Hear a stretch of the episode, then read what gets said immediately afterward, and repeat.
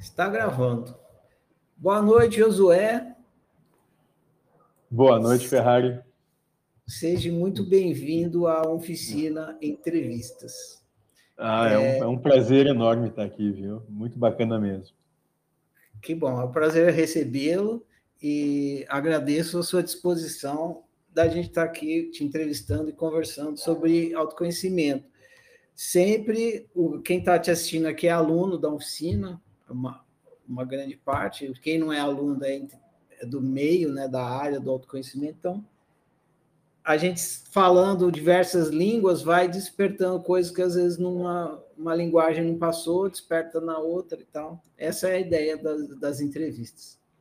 Perfeito, conhecer... perfeito. É, então eu, minha missão aqui é duas. A primeira é explorar um pouco da sua história. Então, você, todo mundo aqui tem uma história com autoconhecimento e é legal conhecer a história das pessoas que, como é que elas chegaram lá. Então, eu vou investigar a sua. Essa é uma das Perfeito. minhas missões.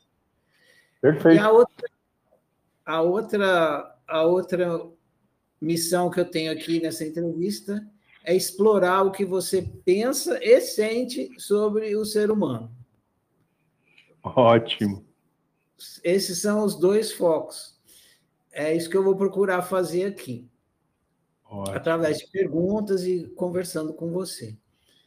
Quando, se eu tiver quando a gente estiver conversando, se tiver alguma coisa que você não queira conversar, seja por qualquer motivo que for, você fala, Ferrari, passa essa aí.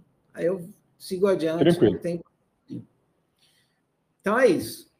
Primeira coisa é que eu quero te situar no espaço e no tempo. Então, para te situar no espaço no tempo, quero começar te perguntando onde que você mora atualmente. Eu atualmente moro em Caxias do Sul, Rio Grande do Sul, Brasil. Não, bem longinho de onde eu estou. É, nós estamos aqui passando por um momento de ciclone até. É, minha esposa estava me falando, eu não vi a notícia, mas eu ouvi o comentário. É, chegou a afetar aí?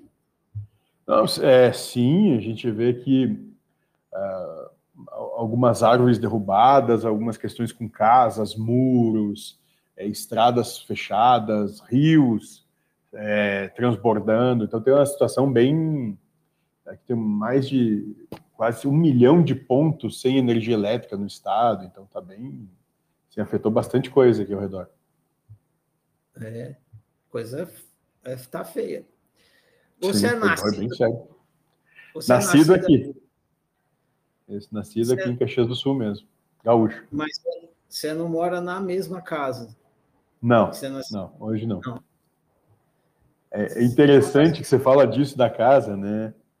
A amorosidade, que é onde a gente hoje, o local da amorosidade hoje, é justamente no mesmo local onde eu nasci.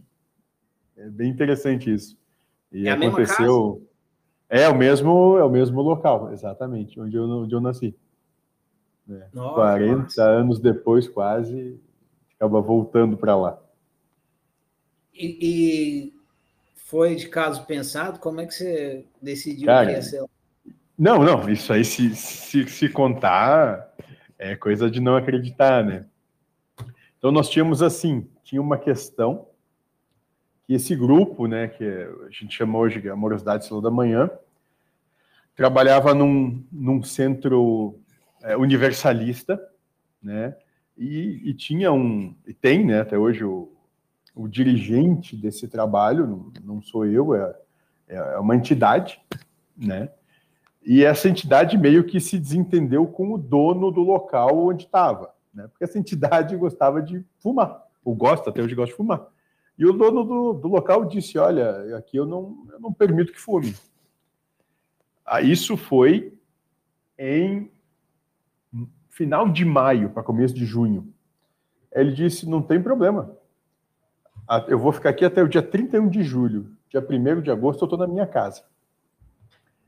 Né? E nesses, e passado dois meses, aconteceu de um, um falecimento na minha família de um primo meu de segundo grau que é nesse que, que ele residia nesse mesmo bairro, né, o bairro de Galópolis aqui em Caxias do Sul.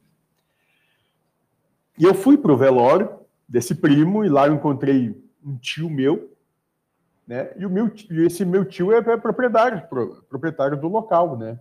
E durante a missa, cara, de, de, de, de velar esse meu primo, esse meu tio chega do lado assim, tu vai fazer o que aqui ainda? Eu digo, ah, nada, eu vou para casa daqui, tio. Então vamos comigo lá ver a, a sala que tem lá, porque tem um pessoal que queria fazer uma marcenaria, mas eu não gostei. Eu acho que lá vai ficar bom um centro espírita, um centro, uma coisa assim. Eu disse, tá, e vê, vamos. A partir daí, ele pegou, me entregou a chave disse: ah, tu começa a pagar aluguel aí, vê quanto é que vai custar para reformar. Te reformou tudo. Né? Aí tu paga aluguel, a partir do momento que depois de tu pagar toda a reforma, tu começa a pagar aluguel. Mais ou menos por aí, deu, sei lá, dois anos de carência. A gente começa. E eu não, eu não perguntei nada.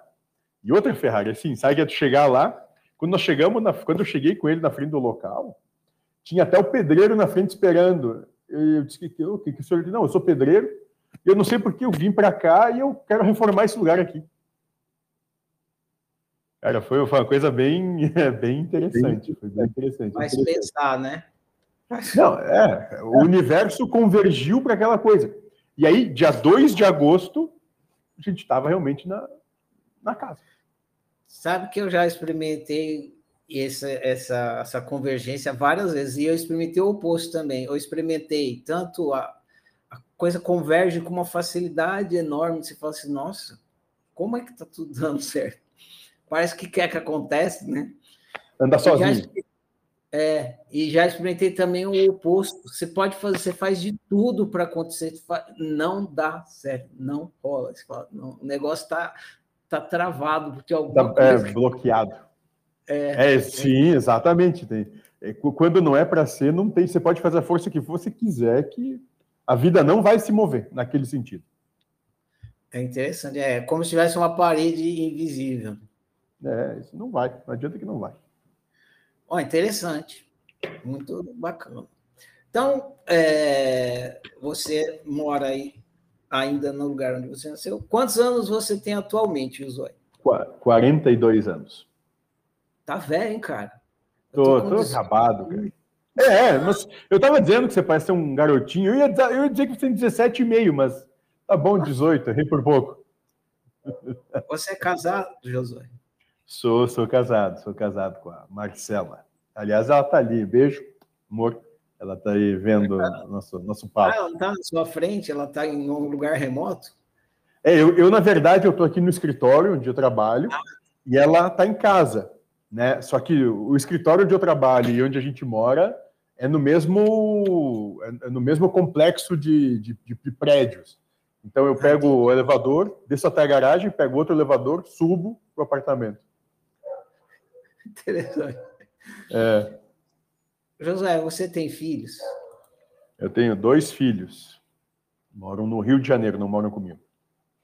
Ah, quantos anos eles têm? Eles têm um vai fazer 17 e o outro fez 15. Como é que é o seu relacionamento com eles? Eu acho que hoje é bom, é, é bacana até, porque em função de pandemia e tal, eu acabei ficando um tempo sem ver eles. Uns dois, dois anos e pouco, né? E, e, e num primeiro momento parece, parecia até que deu uma afastada, mas logo que a coisa voltou ao normal, ano passado, final do ano retrasado, né? Aí a coisa até teve um criou um, um vínculo maior, né? Então é um relacionamento bom, posso dizer hoje bom. Por que, que eles não moram com você? Eles moram com a mãe dele, né? São com a mãe deles. Eles são fruto do meu primeiro casamento. Foi no Rio de Janeiro. Entendi. E eles têm interesse. Vou usar essa palavra porque eu acho que é mais apro apropriada no seu caso. Eles têm interesse por espiritualidade assim como você? Uh, eu não diria assim como eu, mas sim, algum interesse tem. E eu também não, não forço, não puxo isso de maneira nenhuma, né, maneira alguma. Mas quando eles estão aqui conosco, né, eles, eles gostam de frequentar, eles gostam de estar junto, eles participam. E eles é... têm alguma religião, sim? Eu não sei te dizer. Acredito, entendo que eles são católicos, acho eu, né? Mas se eu disser que é algo que eu converse com eles ou que uh, mesmo me interesse, eu vou dizer que não. Até porque eu mesmo não eu não, não busco não professar nenhum tipo de religião, né? Eu busco muito mais um, um entendimento de Deus, universo, vida, né? É um entendimento mais nesse sentido. A mãe deles é católica, é isso?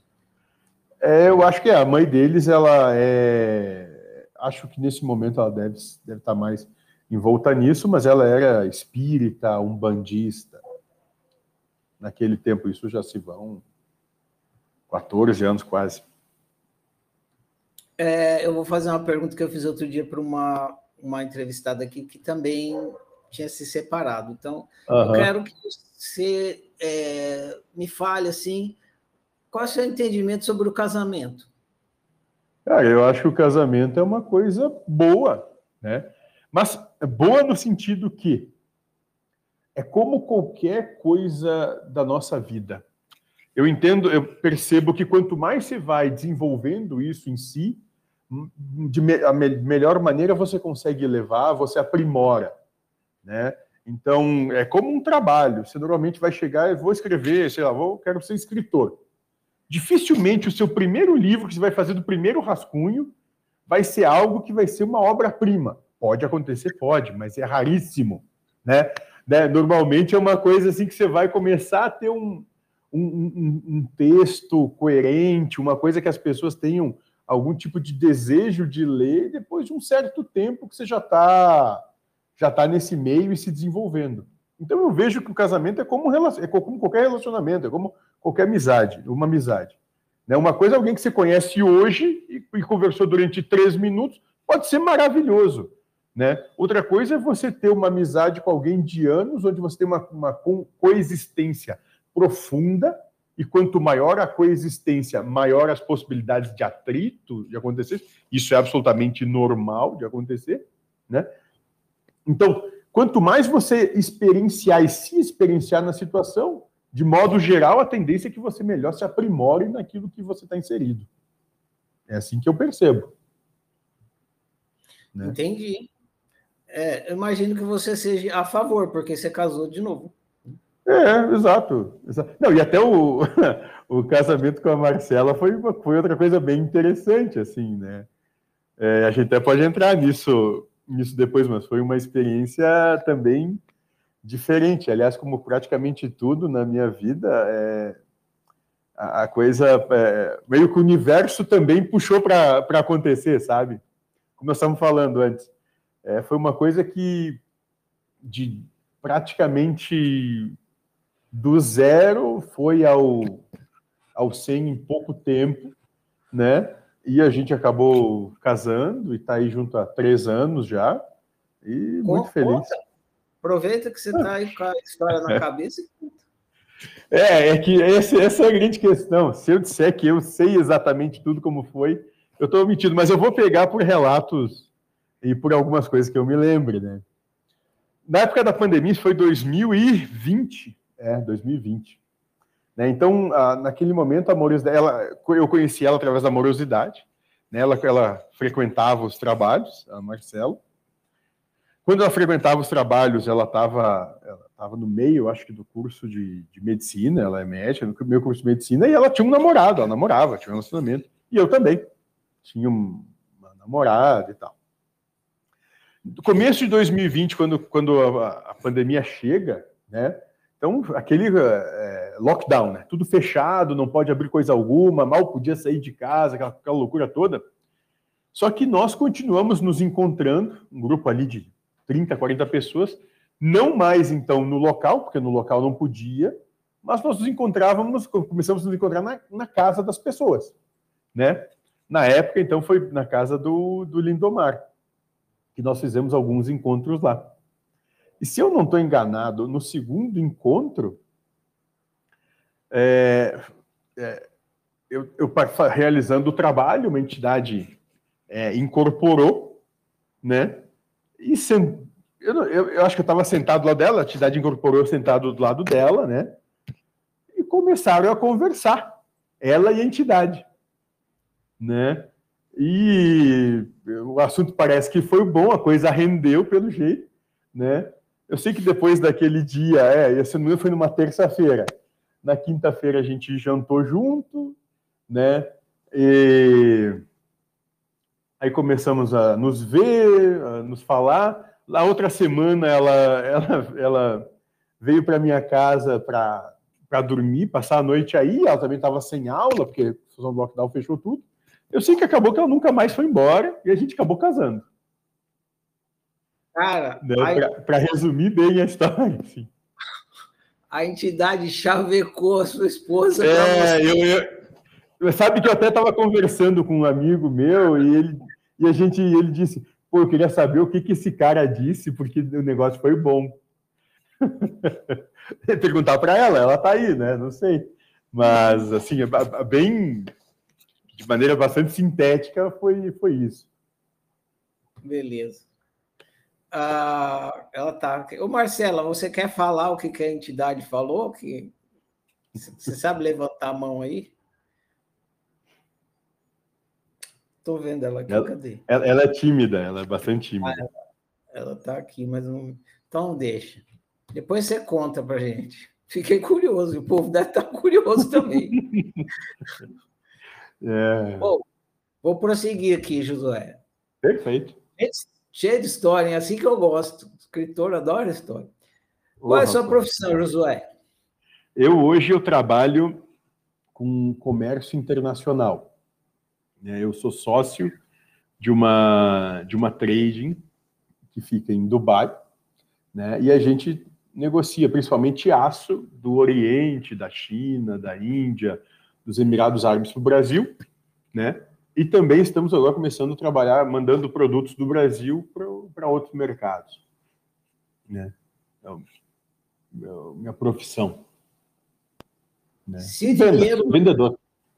É, entendi. Se dinheiro fosse desnecessário para você e você pudesse fazer e você pudesse ter exatamente a profissão que deseja, você continuaria exercendo a mesma profissão? Sim, enquanto profissão, sim. Não, profissão eu gosto do que eu faço. Eu tô tranquilo, eu gosto. Né? Beleza. Claro que em qualquer profissão, quando você está envolvido, você tem, tem coisas que você tem mais afinidade, coisas que você não gosta tanto, vai ter que se sujeitar porque faz parte do jogo, né? Talvez eu, eu fizer só o que eu, a parte que eu mais gosto, né? As outras coisas, papelada, dor de cabeça, estresse, eu dizer, ah, para, para que isso? não vou fazer, não vou passar por isso aí. É. Quais são as melhores lembranças da sua infância? Cara, da minha infância. Na minha infância, né, nós, nós morávamos na zona rural.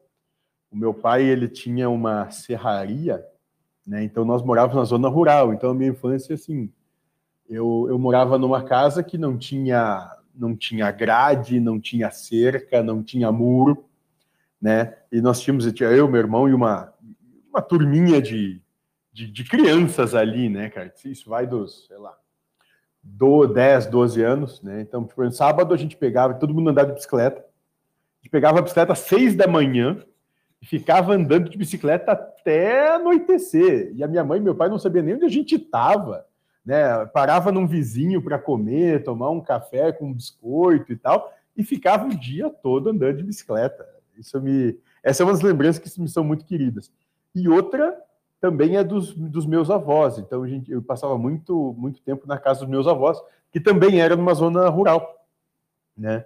Então, a gente ficava muito lá com, a, com meu avô e com a minha avó maternos. Eram momentos bem felizes. É bacana, né? O, você fez eu lembrar muito da bicicleta, sabe o que a gente fazia? A gente. Eu morava também no interior, não era a zona rural, mas era a cidade interior, interior de São Paulo, e passava uma, uma via férrea lá. Uhum. E a via ia da cidade que eu estava até a cidade vizinha. E a gente ia de bicicleta pela via férrea, assim, ó. Acompanhando o trilho do trem. É, acompanhando o trilho do trem. Aí chegava lá na cidade, comia um pão com mortadela, o que, o que dava, né? O que, é. conseguia. E voltava. Quais as piores lembranças da sua infância? Pior, agora é complicado. Se eu disser que eu. Ah, bom, teve uma situação que foi quando a gente tinha um. Algum, teve alguns cachorros, né? E um deles foi atropelado. E ele era, assim, é, era um, um, cachorro, sei lá, que tinha um ano e meio, dois, né? Vira-lata, né? Vira-lata. Mas ele foi atropelado e foi bem feio, assim, porque foi atropelado, ficou embaixo, foi uma, na época era uma caminhonete daquela, sei lá, F1000, eu acho que tinha D20, uma coisa assim. E a caminhonete estava andando e ele ele estava correndo e ele ele se botou embaixo da caminhonete e, e ela fez uma maçaroca do bicho. Foi foi na época foi bem triste. Saquei. É, sentia, sentia tristeza aqui. Quem você admirava na infância? Quem admirava na infância? Boa pergunta. Eu, de uma certa forma, meu pai, meu avô também. Né? É, claro que a gente começa só depois, quando, quando, quando eu acabei é, virando pai também, né? e, e, crescendo um pouco, tendo as responsabilidades que a vida vai jogando em cima da gente, a gente acaba entendendo as escolhas que foram feitas, que quando a gente é criança, a gente não, não tem muita noção de por que, que se escolhe assim, por que, que escolheram assim. Mas depois, quando tu sente o mesmo peso sobre as tuas costas te vergando, tu entende que tu, muitas vezes tu tem que sujeitar a coisas que tu também não gostaria. Mas que a vida é assim. O que, que, seu, o que tinha no seu pai que você admirava? Ah, é o meu pai, até hoje ele tem isso, sabe? Hoje ele trabalha comigo, né? E até hoje ele tem isso, ele tem uma, uma, uma certeza dentro dele de que as coisas vão, vão acontecer da melhor maneira. Né? Isso ele, ele trabalha todo dia, diz, eu tenho certeza que vai acontecer. Isso é muito bacana, porque ele tem, ele é muito, é, ele tem uma autoestima boa, né? Mesmo com tudo jogando contra, ele consegue se manter bem. Isso é bem bacana positivismo, né? Um é, isso, otimismo. Quem você não gostava na infância? Quem eu não gostava na minha infância? Cara, eu não, eu não sei dizer isso. Eu acho que eu não me lembro de quem eu não gostava. Você não tinha raiva nem de ninguém, assim? Não, assim, acho que não, cara. Eu não, não consigo me lembrar de alguém que que eu não tivesse, que eu tivesse raiva ou uma situação assim, não, eu não, não, não consigo. Não tenho. Então vou mudar um pouco a pergunta. Do que que você não gostava na infância? Ah, do que que eu não gostava na infância? Ah, eu acho que assim aconteceu algumas vezes, né, que a gente por por estar envolto numa situação muito liberta, né, zona rural ali, a gente aprontava, né? Eu, os meus, eu tenho um irmão mais velho, James, né? E ele é do primeiro casamento do meu pai. Então ele, fim de semana sim, fim de semana não, ele ficava conosco. Né? E aí quando ele vinha, pô, era uma festa, cara, a gente aprontava mais do que o normal, e, né? E volta e meia a gente fazia algumas coisas assim, sei lá, um, dar fogo em algumas coisas, né? quebrar outras, e, e, e a gente conseguia tirar meu pai do sério a gente apanhava, cara, tinha um, um, um relho da em cavalo, não sei se já, você sabe o que é isso, que é de couro. Né? É, ele usava aquilo bem na gente de vez em quando. É, de couro, vara de marmelo, chinelo. É, a, chinelo era mais minha mãe, mas a minha mãe não importava, ela não tinha força, podia bater, não dá nada. Né? Mas ele não, ele, ele quando vinha, a coisa era mais assim, né? Tem que. Na época, né? Que tinha 12, 11, 12, é, era mais complicado. Um dia minha mãe foi me bater com o chinelo e eu quis fingir que não doía. Aí ela batia, eu falava, bater, Jamais. tá. E ela começou a aumentar a força. Rapaz, que, que não, não tinha força? Tinha força, sim. É... Quem você admira atualmente? Quem eu admiro atualmente? É. Olha, uma das pessoas que eu admiro é a Marcela. Marcela, por exemplo, eu admiro bastante. Né? Isso eu, eu digo para ela isso todo dia. Como, como eu sou feliz no, no meu casamento com ela, porque ela é uma pessoa que ela se entrega demais para aquilo, naquilo que ela se propõe, ela se doa bastante, bastante mesmo. Né? E muitas vezes, é, sem, sem pensar em si, ela se ela faz aquilo que talvez algumas vezes eu mesmo não faria, né? Mas ela não, ela vai e faz sem nem pensar, né? Sem nem refletir, simplesmente segue. Então eu admiro muito ela, ela é uma pessoa que está muito presente na minha vida e contribui demais e me dá muito exemplo de muita coisa. Pronto, jantar está garantido. Eu espero que algumas coisinhas mais também, né? ah, beleza. Você consegue resumir assim a qualidade que você mais admira nela numa palavra? Ah, é... entrega. Uhum. É porque você fez isso com seu pai, você resumiu numa otimismo, então estou pedindo, é legal uhum. fazer isso. Ah, quem você não gosta atualmente? Pode, quem pode eu... ser próximo, pode ser sim. Pode ser. Ah, cara, eu não gosto atualmente.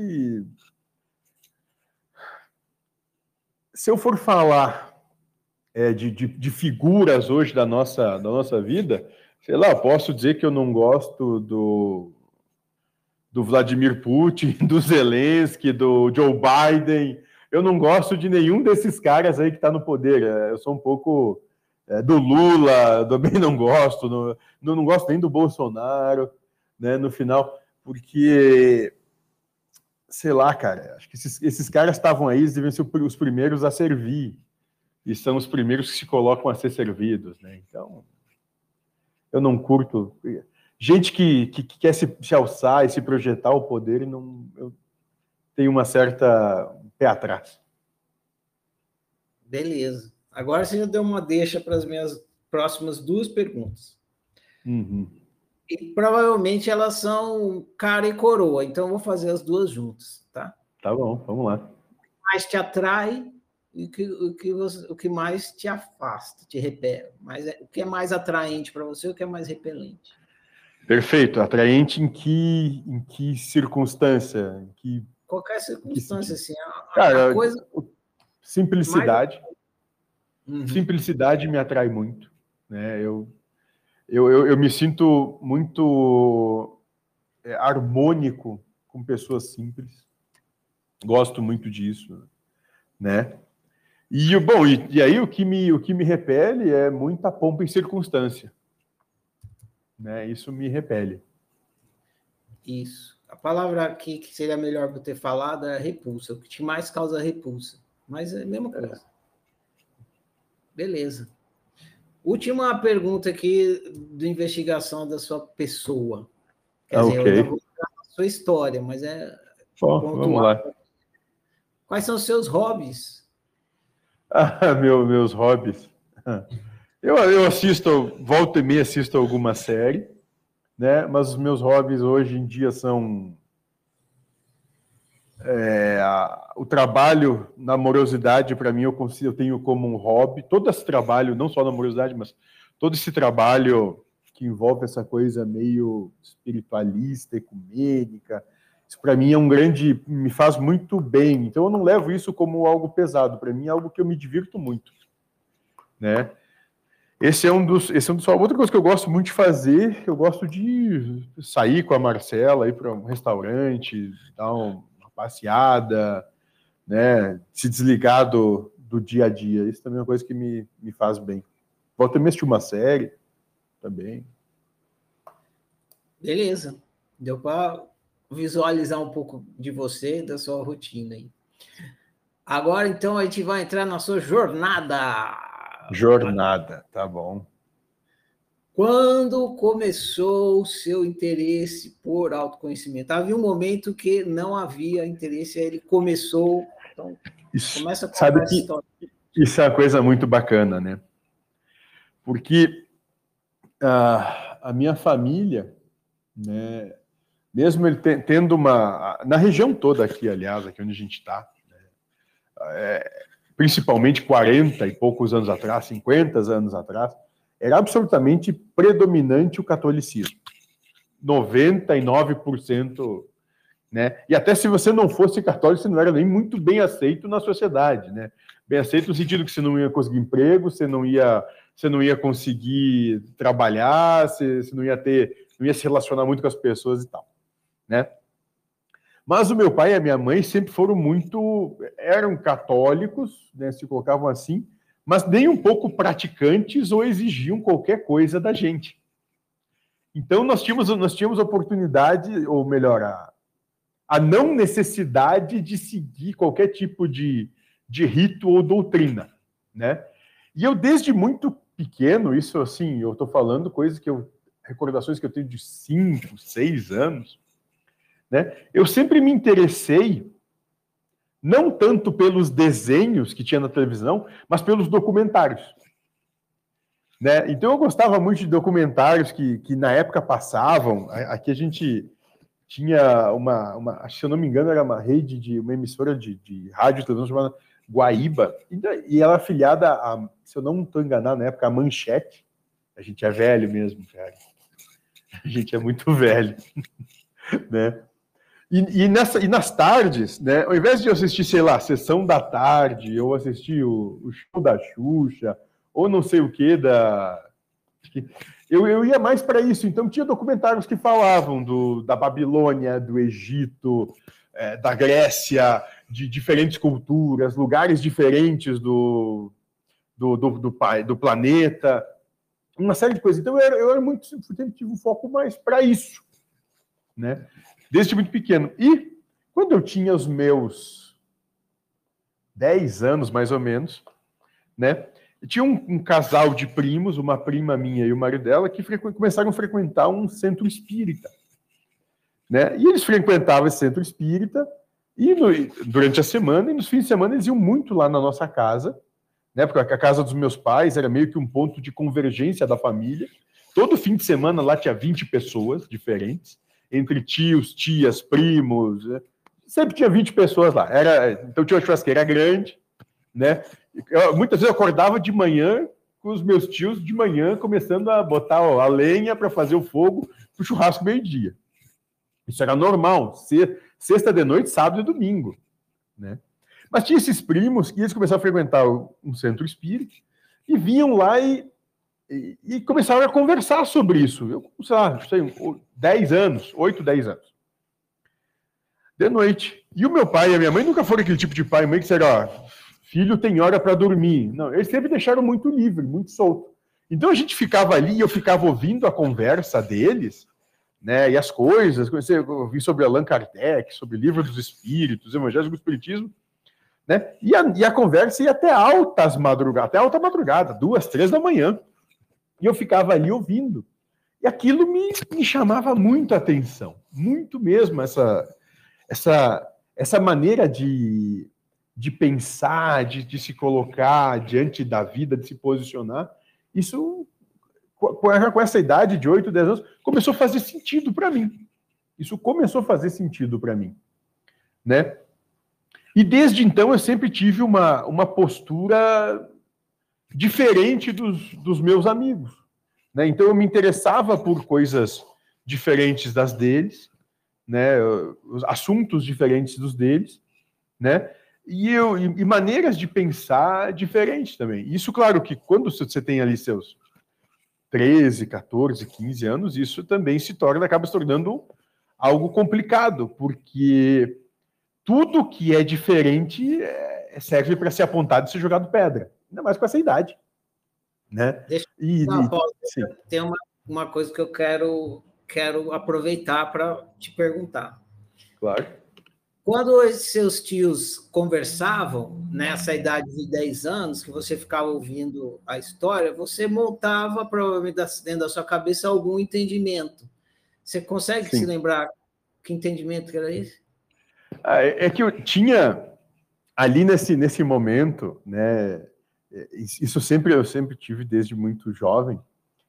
É, eu sei se é aquela coisa de, de amigo invisível, sabe? Esse negócio.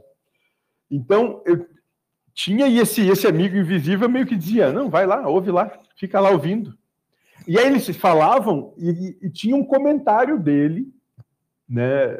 me, me falando, ó, o que eles estão querendo dizer é isso, né? Mas ele colocava de uma maneira que eu conseguia receber, né? Ele, ele conseguia, ele conseguia, conseguia traduzir isso para para a mente de uma criança de 8, 10 anos, 11, né? Porque isso se, se foram vários anos essa, essa situação.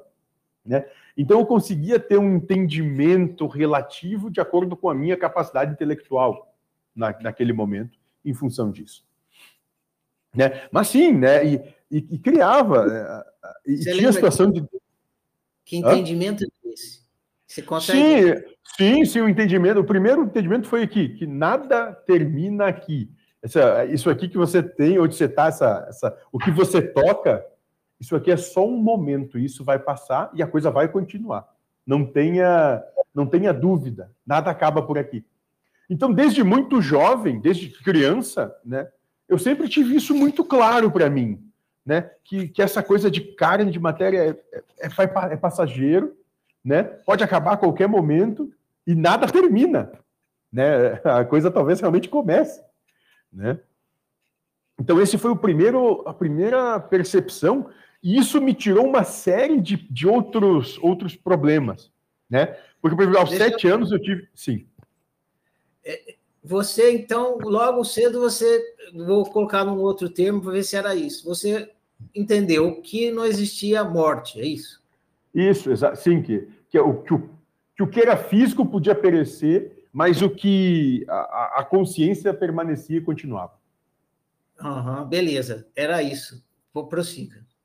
Né? E, eu, e, e eu, eu, tive várias situações né, que, que ciclicamente se repetiam. Né? Então, mais ou menos de sete em sete anos, aconteciam coisas na minha vida, né? momentos assim, meio que de, de interseção.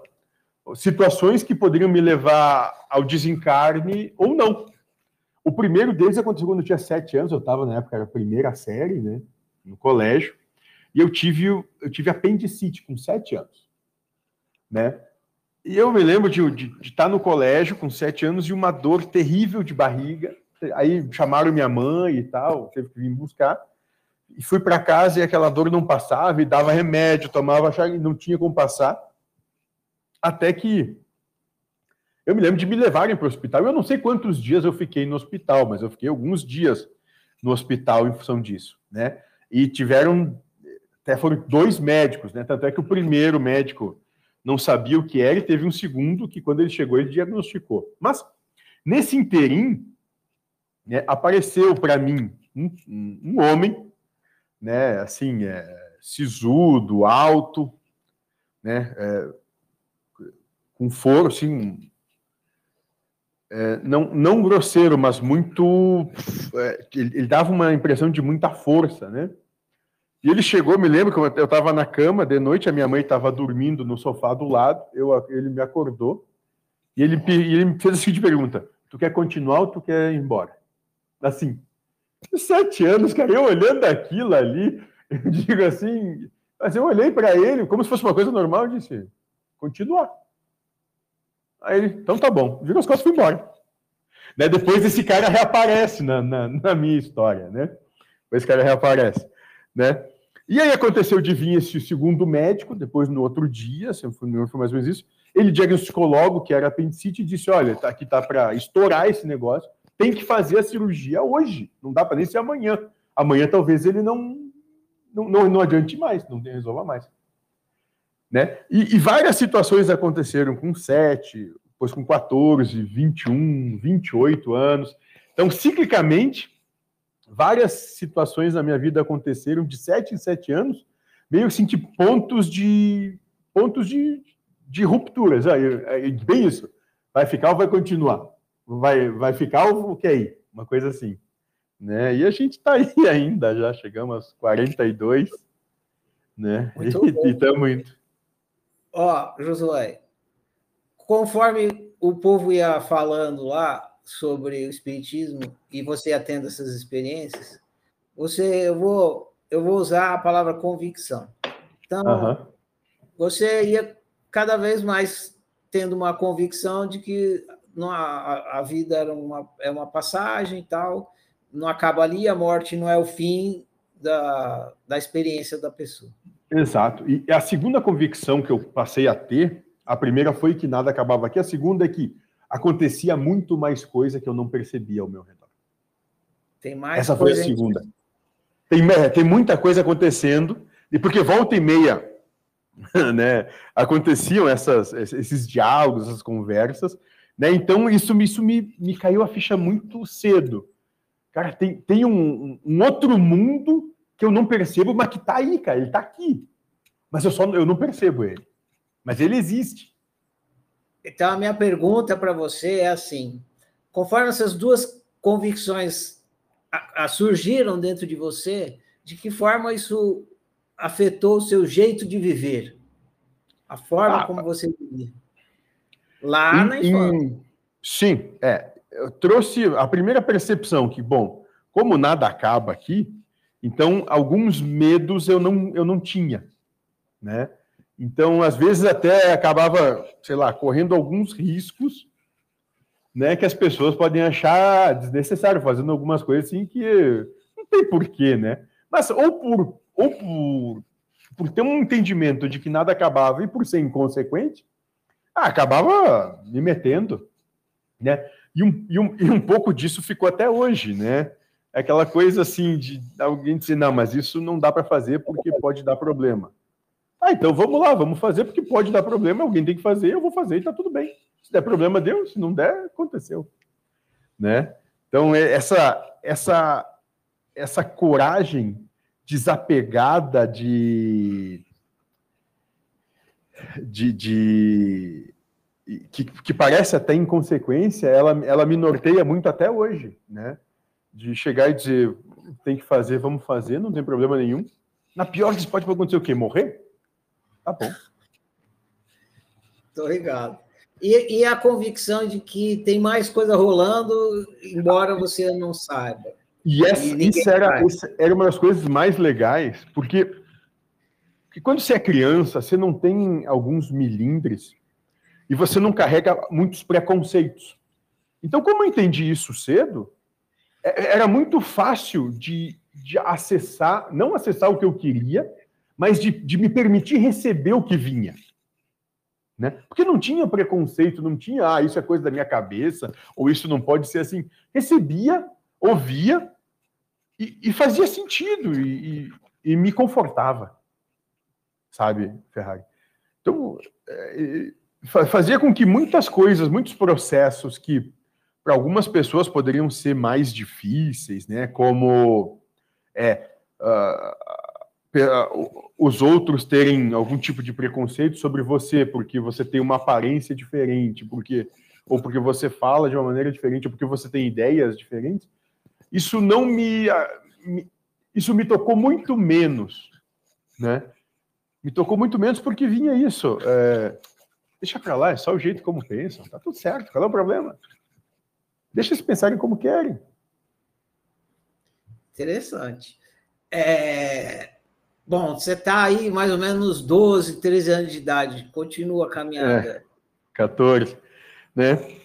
É, isso foi muito forte, né? Isso ficou muito, muito forte até os meus 14 anos, né? Onde que eu estudava num colégio próximo da minha casa, ali no, no mesmo bairro, vamos dizer assim, embora que eu morasse no interior.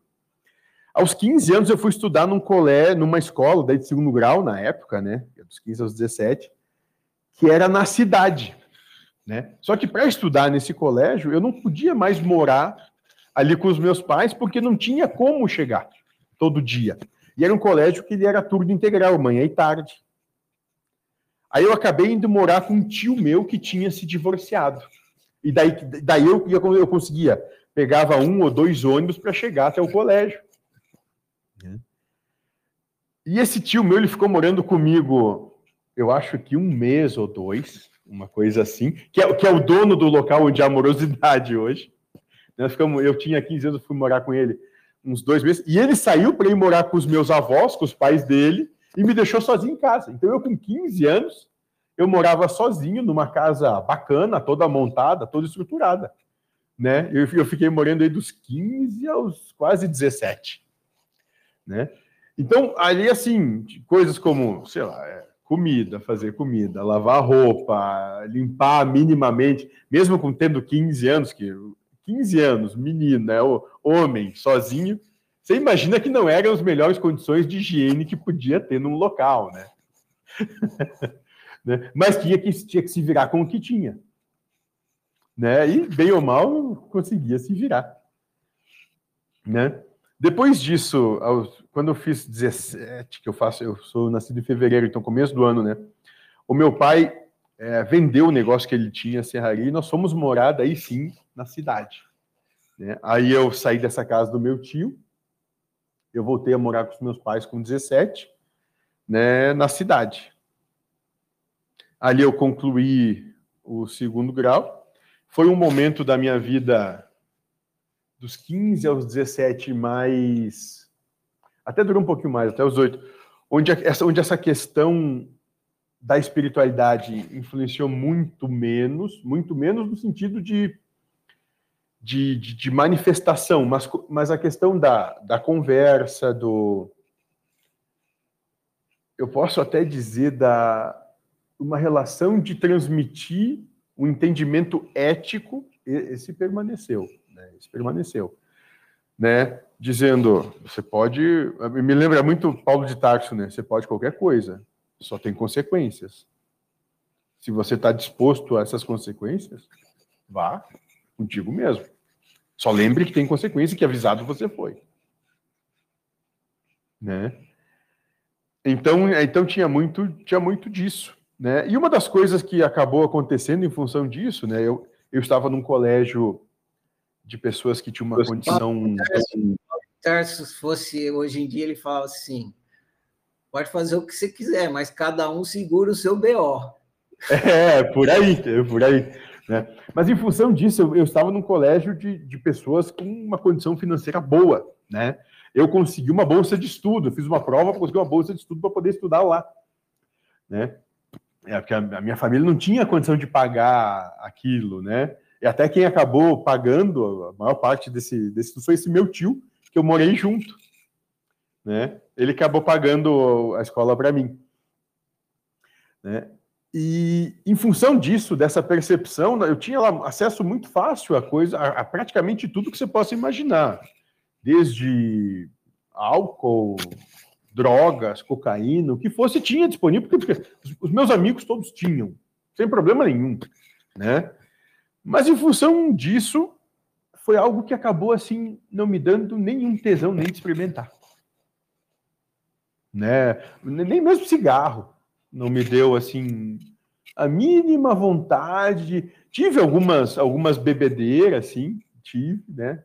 Volta e meia até hoje eu gosto de vez em quando de tomar uma uma cerveja, uma coisa assim quando está quente, né? Ou uma taça de vinho, mas nada mais do que isso.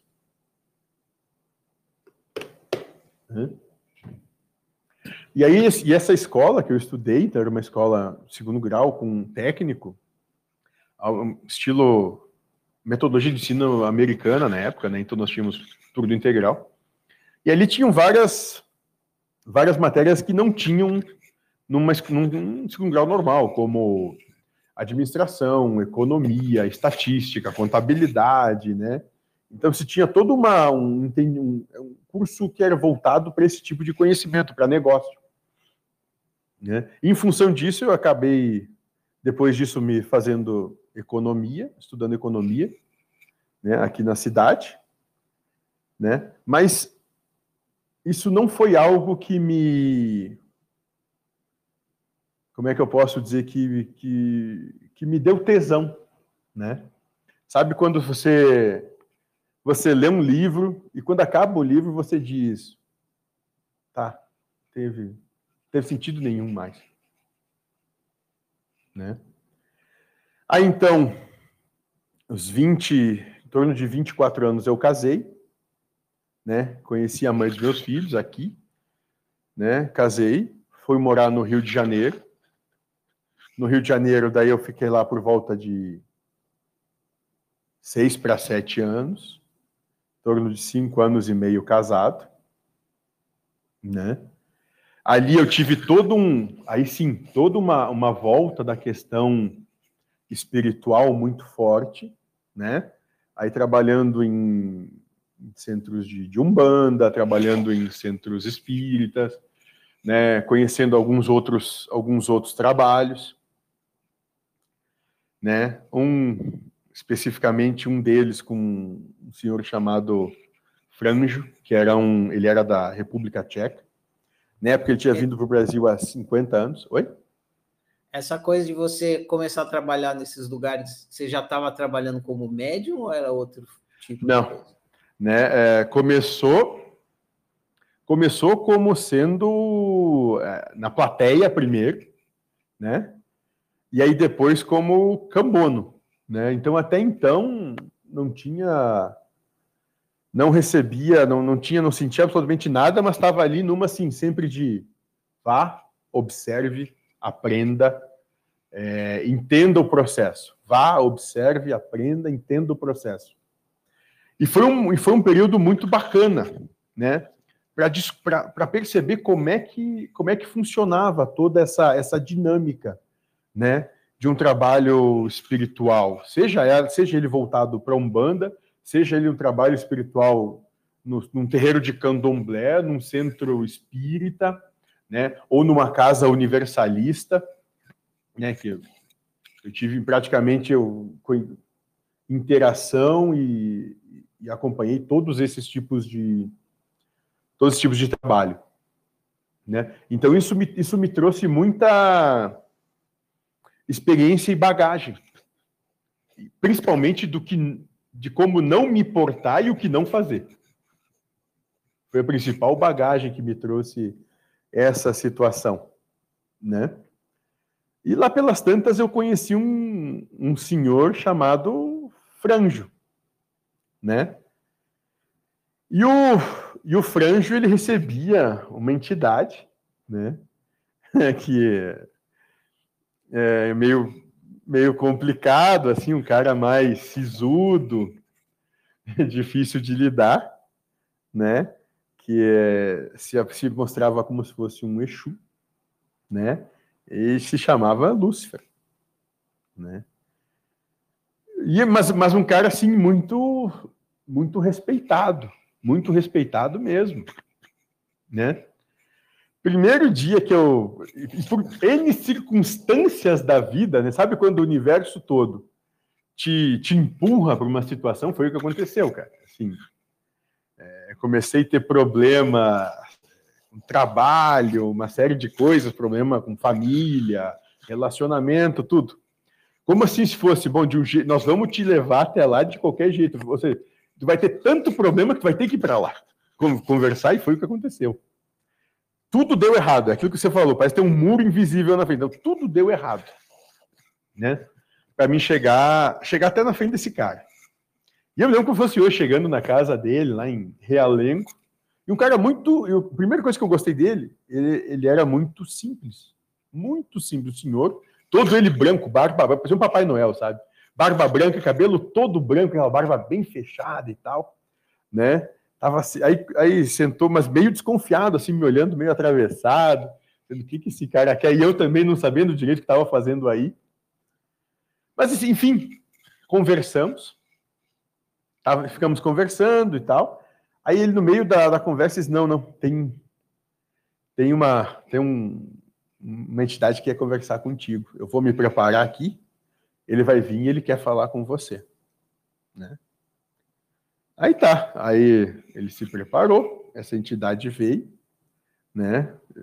Aí disse, ó, meu nome é, é Lúcifer, se apresentou, sim, assim, assim, Diz aí, já te conheço, tu já conversou comigo várias vezes. Aí começou a falar coisas da minha vida, falou da, do, do, do, encontro lá quando tinha sete anos lá no hospital, e uma série de outras situações, né? E ficou por aí, né? Aí ele assim acertou, ó, todo dia, acho que se não me engano era toda segunda terça-feira do mês você vai vir aqui, né? Porque eu vou trabalhar com ele, você vai ser o meu cambono. Aí eu olhei. Tá bom, vamos lá, beleza, não tem problema nenhum. Eu venho. E esse, e esse trabalho se deu é, durante alguns meses. Né? E a gente conversava muito, ele conversava muito comigo, conversava muito comigo. Né? E, eu, e a, a, conversa que ele tinha comigo, né, enquanto ele atendia as pessoas, né, era a continuação de conversas que eu tinha durante o mês. Né? Então, ele já estava conversando comigo ali, só naquela situação de uma maneira mais, mais presente, vamos dizer assim. Né? E beleza. Até que um, um belo dia esse franjo me, me liga e diz: Ah, vem aqui que eu preciso conversar com você. Era uma dia de tarde e tal. Eu fui lá na casa dele, a gente sentou na casa dele. Né? Ele disse aí, me disse: Olha, eu vim para o Brasil há 50 anos atrás, né? E eu acho que eu, é para passar essa, essa bandeira para você, né? E nisso ele me deu um presente, né? Entidade veio e disse: Ó, você vai voltar lá para onde você nasceu, vou abrir a minha casa lá e nós vamos começar a trabalhar lá também, não só aqui. Né? Bom, dali, para encurtar um pouquinho, dali em diante, tudo na minha vida aconteceu assim, ó, é, me separei, tive problemas no, no meu trabalho, tinha duas empresas, as duas fecharam. Tudo aconteceu, convergiu para em pouquíssimo tempo eu voltar. Voltar aqui para aqui o sul, para Caxias do Sul. Né? E foi e foi aconteceu. Voltei e voltei com aquilo. Tá, agora eu vou fazer o que da vida? Vou é, sem trabalho, né? É, chegando aqui meio que com o rabo entre as pernas, né? Todo mundo dizendo a coisa assim, pô, se separou, não sei o quê, deixou os filhos, né? Isso até na família, né? o pessoal tendo uma, uma postura bem. Como é que eu posso falar? Não, não vou dizer, mas desgostosa com a situação toda. E eu, cara, ali numa situação ruim, complicada, tinha que me sujeitar, né? Nessa volta, eu acabei indo estudar filosofia, porque foi algo que começou a, a subtar em mim. Então, eu estudei filosofia na mesma universidade que eu tinha estudado economia. Né? Comecei de, do zero né, a trabalhar, a, a me desenvolver é, na, na, questão profissional. E, e, e comecei a participar de um centro de um trabalho, de um centro, tava, e foi bem interessante, estava na academia, e um, e um amigo meu disse, ah, eu trabalho num, num centro aqui perto, tu não quer ir lá comigo? Eu acho que tu vai te dar bem lá, não sei, vamos lá. Aí comecei a participar de um centro universalista aqui na cidade. Né? E esse centro universalista trabalhava muito forte com apometria muito forte a questão de, de apometria e tal. Então, eles tinham uma, uma, uma mescla de umbanda, a doutrina espírita e o trabalho da, da, da apometria. Né? Mas era uma coisa que eu olhava assim e eu dizia, poxa, mas o que, que eu estou fazendo aqui? Aí aquela entidade lá vem não, você vai vir aqui, você vai passar aqui um tempo, eu quero que você entenda como é que a coisa funciona aqui agora. Né? E eu fiquei nesse centro assim por seis anos. Né? E nesses seis anos, esse trabalho foi, dei palestra nesse centro, eu trabalhava com no mesmo grupo de apometria, acabei trabalhando no mesmo grupo de apometria do, do presidente da casa, né? Até que no sexto ano, né, essa entidade veio do seguinte: vai lá, fala com eles e diz que você quer fazer um trabalho de na época foi, eu não me lembro, agora não estou recordando o nome. Que você quer. Acaba de desenvolvimento doutrinário. Para fazer desenvolvimento de doutrinação, trabalho de doutrinação para apometria. E nisso, a gente, numa noite, eu sentei na frente do computador e, e, e se fez todo um, toda uma apostila né, de como seria esse trabalho, como seriam seis meses. Um curso de seis meses para quem tivesse afim. Seis meses. Levei essa, imprimi essa apostila, encadernei, levei para o presidente do centro, lá o pessoal, e o pessoal olhou e disse: ah, legal, vamos fazer, vamos fazer. Só que não tinha, o único dia que tinha era sexta-feira à noite. Começava às 8 horas da noite, das 8 às 10 e meia. E eu dizia para mim mesmo, cara, só gente que não tem vida social nenhuma, né? Vai sexta-feira, das 8 às 10 e meia, tá ali falando com o gordo, o gordo enchendo o saco, falando de espiritismo, de não sei o quê, sei, só para quem não tem vida social nenhuma, né? Tanto é que no primeiro dia, quando isso aconteceu, que foi, se eu não me engano, foi em agosto, 5 de agosto, que começou esse curso, no primeiro dia, né, eu, eu convidei um amigo meu, né, o Marcelo, um grande amigo, Cara, vem comigo lá, porque não vai aparecer ninguém, pelo menos a gente fica, fica fofocando e falando mal um do outro. Né? Porque eu acho que não vai dar nada isso aí, meu. Rapaz, Ferrari, me deram uma salinha que tinha, sei lá, uns 10 metros quadrados. Quando eu, quando, eu, quando me dei por conta, naqueles 10 metros quadrados, tinha ali entre 20 e 30 pessoas. Né? Encheu aquele negócio. E a, e a coisa começou aí. Foram de agosto a dezembro. Esse, esse, esse grupo saíram algumas pessoas, chegaram outras. Chegou lá em dezembro, disse, bom, gente, aqui, o que a, a mensagem que era para fazer isso aqui, acabou, agora vocês vão fazer outra coisa, outro curso, não sei o quê, né? Porque próximo semestre vai ter outra turma, né? Que ia começar em final de fevereiro, começo de março. Aí essa turma aí, eles se reuniram, esses, esses 30, na época era 30, o presidente da casa e disseram, olha, a gente quer mais um semestre com ele de prática agora que até então foi só, é, tinha sido só a parte metodológica, a gente quer a prática. E o cara, o presidente da casa, tá, tudo bem, pode ser. Né? E aí, para esse segundo semestre, me deram uma sala maior, me deram uma sala aí de, cara, eu acho que tinha uns 50 metros quadrados. Né?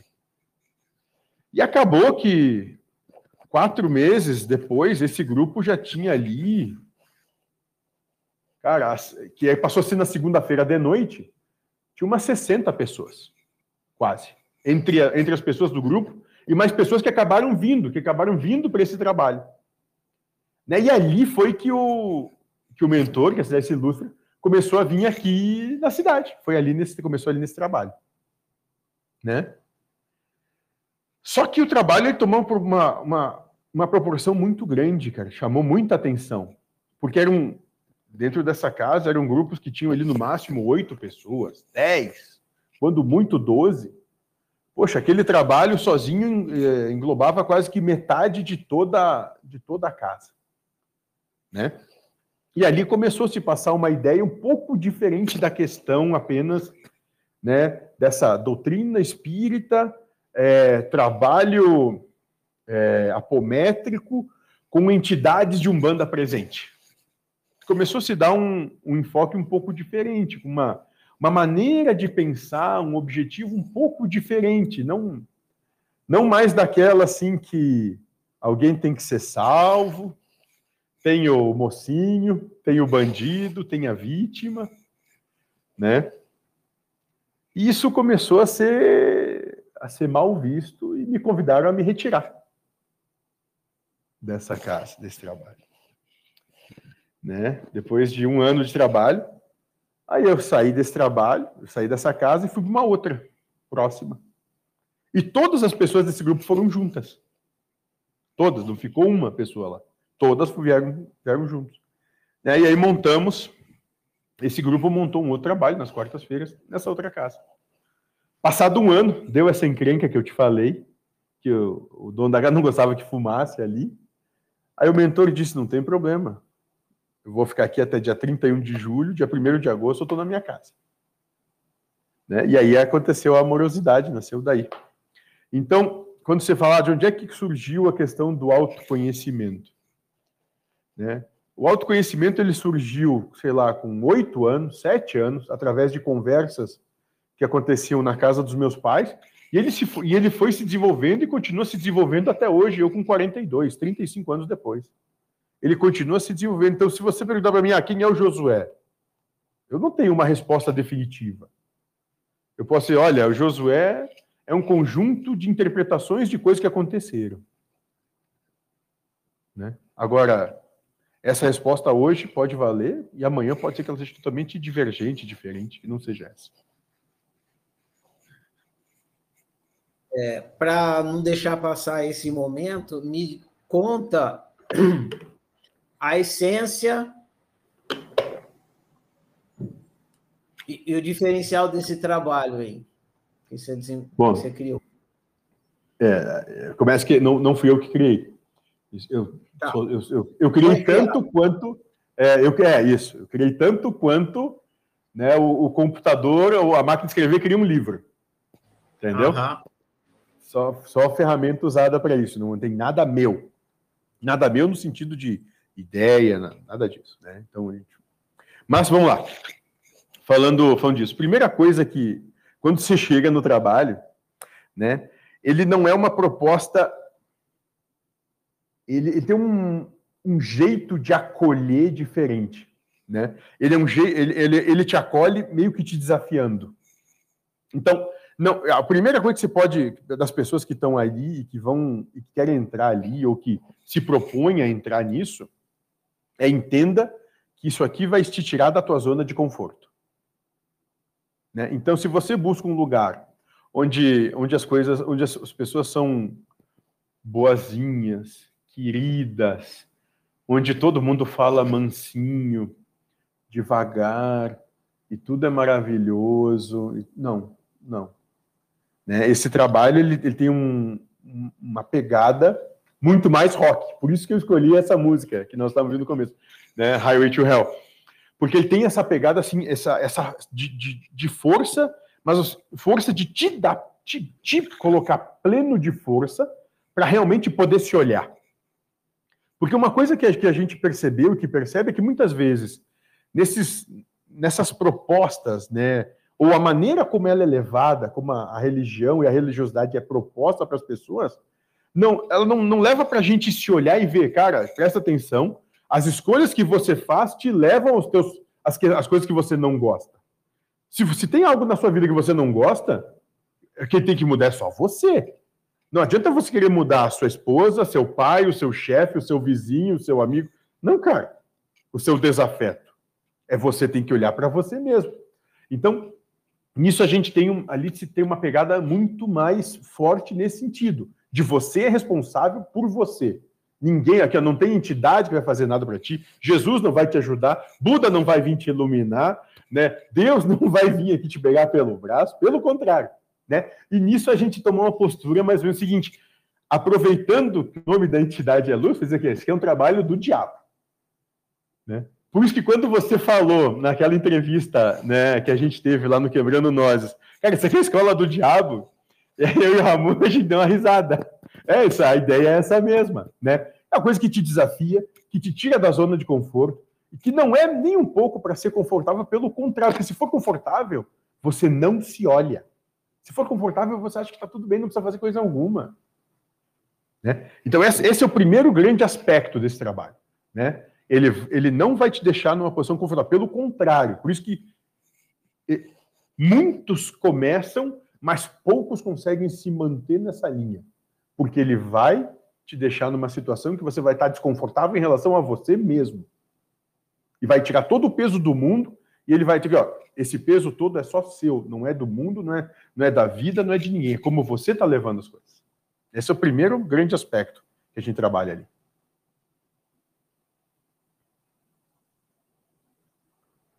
Ah, vou fazer uma outra pergunta aqui, antes de você prosseguir, então.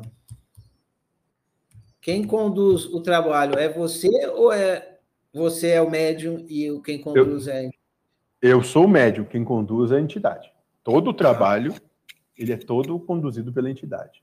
Né? Ou, ou, pelas entidades que se apresentam. Não sou o único médium, tem outros médicos também que trabalham, e de modo geral ali todas as entidades trabalham alinhadas com, o, com essa mesma com essa mesma ideia, com essa mesma linha de, de com essa mesma proposta, né? Mas é entidade. Eu sou eu ele me chama de burro. Eu sou só o burro. Eu vi, você falou isso. É, beleza. Josué, eu vou entrar. Você tem mais alguma coisa que quer falar nesse ponto ou posso prosseguir aqui? Pode prosseguir, se precisar a gente volta. Não tem problema, não. Eu vou entrar agora em questões, é, vamos chamar de questões filosóficas. Né? Ótimo, vamos lá. O escritor francês Albert Camus, conhece? Camus? Conheço, conheço Camus. Diz que só existe um problema filosófico realmente sério, o suicídio.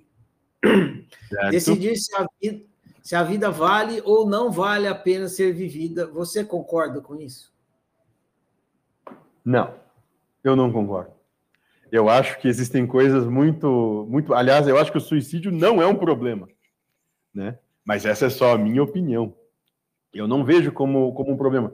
Como eu disse, em função de, de ter essa primeira percepção que nada acaba aqui, né, e, que, e que existe todo um universo se desenrolando por trás e que não me é perceptível porque eu estou, talvez, é, com filtros, que, é, que a gente pode dizer que o filtro é, a, é essa, essa coisa material, né? Pelo contrário, eu acho que se aquele que se suicida, ele deve ter as suas razões, a coisa acontece por algum motivo, né?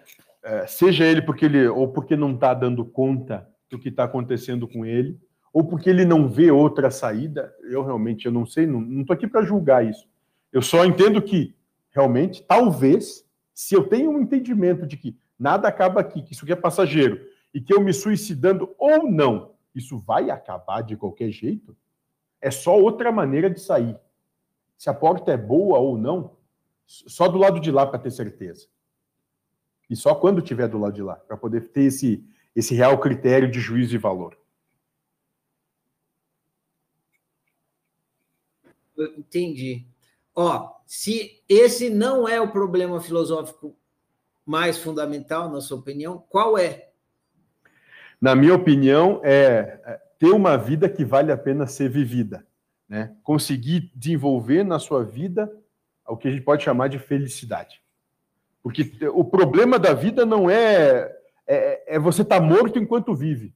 No meu, na minha percepção, é você viver uma vida que você desgosta da vida que você tem. Isso para mim é estar tá morto enquanto vive. Esse talvez seja o grande problema. Né? Aí essa é a grande coisa a ser que vale a nossa atenção. Dizer, pô, por que, que você acorda todo dia? Você acorda com um sorriso dizendo que beleza, cara, mais um dia, graças a Deus, ou graças ao universo, ou que bom que essas células estão se movimentando e que esse dia vai valer a pena, que eu adoro o dia que eu tenho. Eu acho que esse é o grande, isso é o que a gente tem que cuidar. Né? Tá, enquanto, na, enquanto na vida estar vivo. Porque hoje a gente vejo, né, percebo, muitas, muita gente que enquanto na vida está morto. Tipo vida de zumbi, né? Exatamente. Recentemente eu publiquei uma música que eu uma parceria. uma amiga minha, ela fez a melodia, eu fiz a letra. E a letra fala assim: quero uma vida que não seja morta. Pô, no final, bota a música para a gente ouvir, então. Pode ser, é bonito. Chama Chão Novo. É bem bonito essa música. Como é que é o nome? Ah, Chão Novo. Chão, Chão Novo. É, Chão Novo. Legal. Ó, só para fechar essa questão que a gente está conversando da vida e do suicídio, você está vivo, então suponho que você considere exatamente o termo que você falou, que a vida vale a pena ser vivida. Por eu? quê? Ah, ótimo. Eu realmente considero que a vida vale muito a pena ser vivida, dentro do entendimento de que se eu, se eu não, não tivesse essa oportunidade de aqui estar tá manifestando e percebendo tudo isso, envolto nessa situação toda, eu não teria a oportunidade de talvez me conhecer e me reconhecer. Então eu acho que a vida toda ela vale a pena ser vivida porque ela é uma grande proposta de autoconhecimento. Né? E você começa a ter, a se oportunizar a ser feliz a partir do momento que você conhece a si mesmo, né? E a gente vai falar isso é, isso é socrático, né? Você se conhece e, e se conhecendo você entende quais são os seus valores, quais são os seus critérios e o que, que realmente faz feliz. Beleza. Ó, de vez em quando eu, eu dou um mudo aqui, Porque aí o, o Telegram ele põe sua imagem, então é uma maneira Perfeito. de eu forçar ele a ficar com a sua imagem, dá um, um delayzinho, por isso que às vezes eu vou falar, não sei. Ele, ótimo, você chegou no próximo ponto, que é conversar sobre o ser humano. Então, agora você, você desliga qualquer teoria que você tenha e me fala baseada na sua própria experiência, tá bom? Tá, ok. O que é ser humano? O que é ser humano? Ser humano é ter a maior oportunidade de todas de se conhecer. É, tem umas perguntas aqui que você já falou, então eu vou pular para a gente poder entrar em umas outras coisas. Bora! Ah, o que é consciência? Consciência. Né? Consciência, para mim, é, é, o estado em que você se encontra. Né? Então, hoje eu tenho um estado consciente. Eu estou consciente de que eu estou aqui conversando com o Ferrari, respondendo perguntas, falando dessa, dessa história que eu tenho dentro de mim e da maneira como eu interpreto ela, como eu, eu, eu percebi. Isso é, isso é consciência para mim, isso é que está consciente. A experiência humana tem um propósito? Ser feliz. Sim, para mim, sem sombra de dúvida. Felicidade. O que o ser humano quer? Olha, se o propósito seria ser feliz, assim deveria ser a felicidade, não o bastante. Entendo que o, os desejos dos seres humanos o levam para não felicidade. Então, se na sua pergunta, se você disser, o que, o que move hoje o ser humano, talvez pela falta de ou pelo, pelo não se oportunizar, se conhecer, ele acaba sendo movido pelos desejos, e esses desejos acabam fazendo com que ele chegue a uma não felicidade, a uma infelicidade. E aí é o zumbi. Entendi. O que você quer? Eu? Cara, eu quero só o dia de hoje, o dia de amanhã, o que está acontecendo. Eu quero esse momento de agora. O que está acontecendo agora, para mim, é tudo que eu quero. Você Simplifica muito a vida.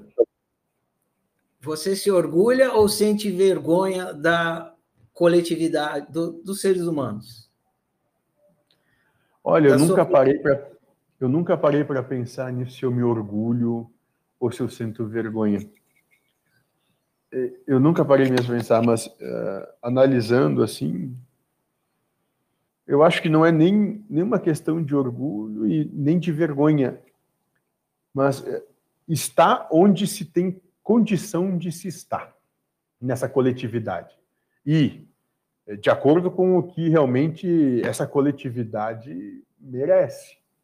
Né? Então, se, se você tem uma vida, ou se você está inserido num, num contexto que você não, não se sente bem, faça-se faça a seguinte pergunta: Quais são as minhas escolhas que me fa fazem com que eu permaneça nessa situação?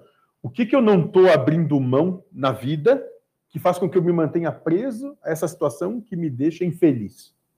Eu acho que isso é muito importante. Porque a gente tem que. E nisso tem que ter uma coragem. Porque ser feliz demanda uma coragem absurda. Né? A coragem de abrir mão e, ou, e muitas vezes se desapegar de coisas que todo mundo diz que deveria ser mas que quando você realmente analisa, não tem sentido algum. Ótimo. É... O ser humano é bom ou é mau? Aí, é, se você vai perguntar isso para um, alguém que estuda filosofia, nem bom nem mal, ele é o que é. Né? Aí, dependendo do ponto de vista de cada um, do seu ponto de interpretação, da sua base, você vai, aí você, no seu critério pessoal, você vai dizer que ele é bom ou ruim. Então, né? É, uma, uma, vez nós trabalhamos, o mentor fez o seguinte, deu o seguinte entendimento. Supõe que você é um índio que nunca teve contato com, com, o, com, com, com, com a civilização, vou colocar assim, né? Moderno, né? E você tem um relacionamento, você é cara, você tem filhos, né? E lá pelas tantas você perde o seu filho, mas, e o seu filho tá, tá doente, tá, com uma, tá doente né? Ele está com. É, ah, ele está com um problema é, na, na vesícula. Sério, dores terríveis na vesícula, né? E esse seu filho se perde, ele é encontrado por um grupo de médicos que, tendo conhecimento, colocam esse, esse índio amarrado numa maca, ele mesmo sem ter noção do que está acontecendo com ele, cedam ele e começam a fazer a cirurgia para remoção da vesícula. E aí você é o pai, caminhando na mata e vê isso. Quando você vê três, quatro ao redor com uma faca cortando o teu filho no meio, ele é amarrado numa, numa cama, né, numa maca, você vai reagir querendo matar os caras que estão matando teu filho. Né? Então, bom e mal depende da percepção e da capacidade que cada um tem de realmente perceber o que acontece. Adorei a metáfora, excelente. Vou prosseguir aqui, para aproveitar Perfeito. o nosso tempo. Vamos embora. Qual o grande equívoco do ser humano? O maior. Se achar separado dos outros. Achar que pode ser qualquer coisa né, por si só.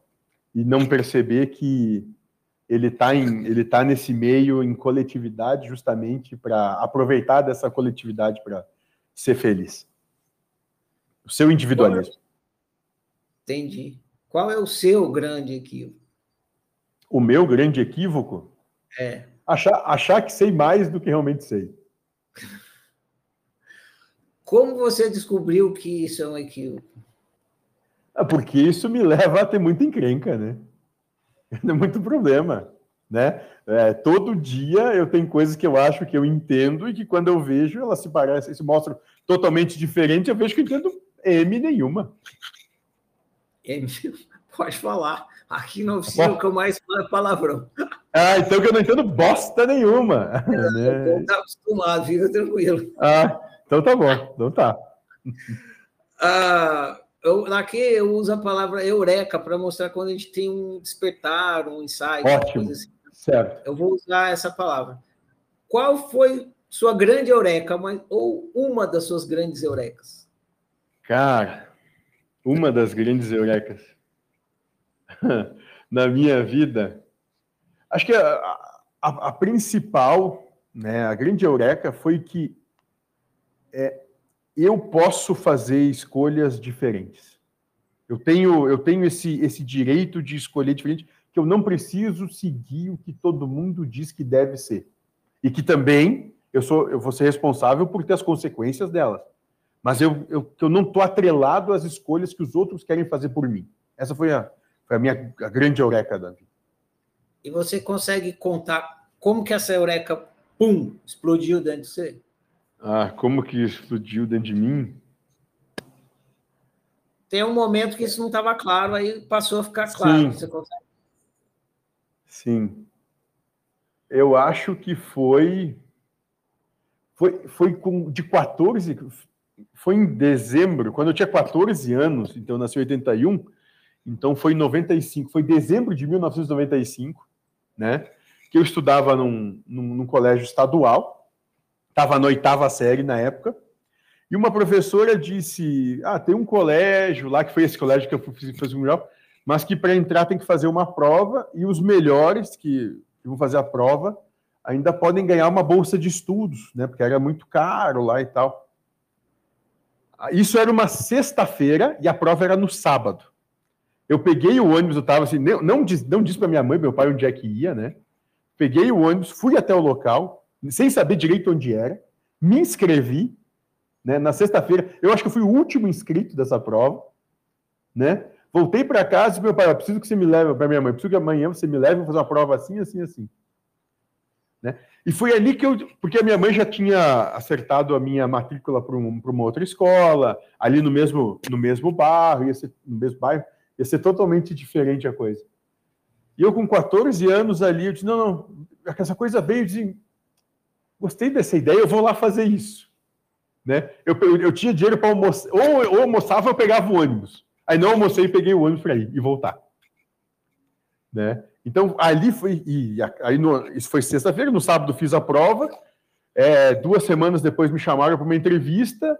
Passei e consegui a bolsa, né? Dentro daqueles que ganharam a bolsa, consegui a bolsa, né? Para estudar nesse colégio. Então, acho que foi ali foi o grande estalo assim, dizer, pô, eu não preciso seguir aquilo que estão delineando para mim, né? Tenho, tem um trabalho que dá, mas eu posso fazer diferente. Beleza. Eu vou acelerar aqui um pouquinho, que tem um monte de coisa que eu quero perguntar. Vamos embora, eu tenho a noite toda, viu? É... O que é sofrimento? Ah, sofrimento é um estado de estar tá contrariado com o que acontece. Né? É quando você está vivendo a vida e você começa a se. chega a se remoer porque o que está acontecendo vai contra o que você quer.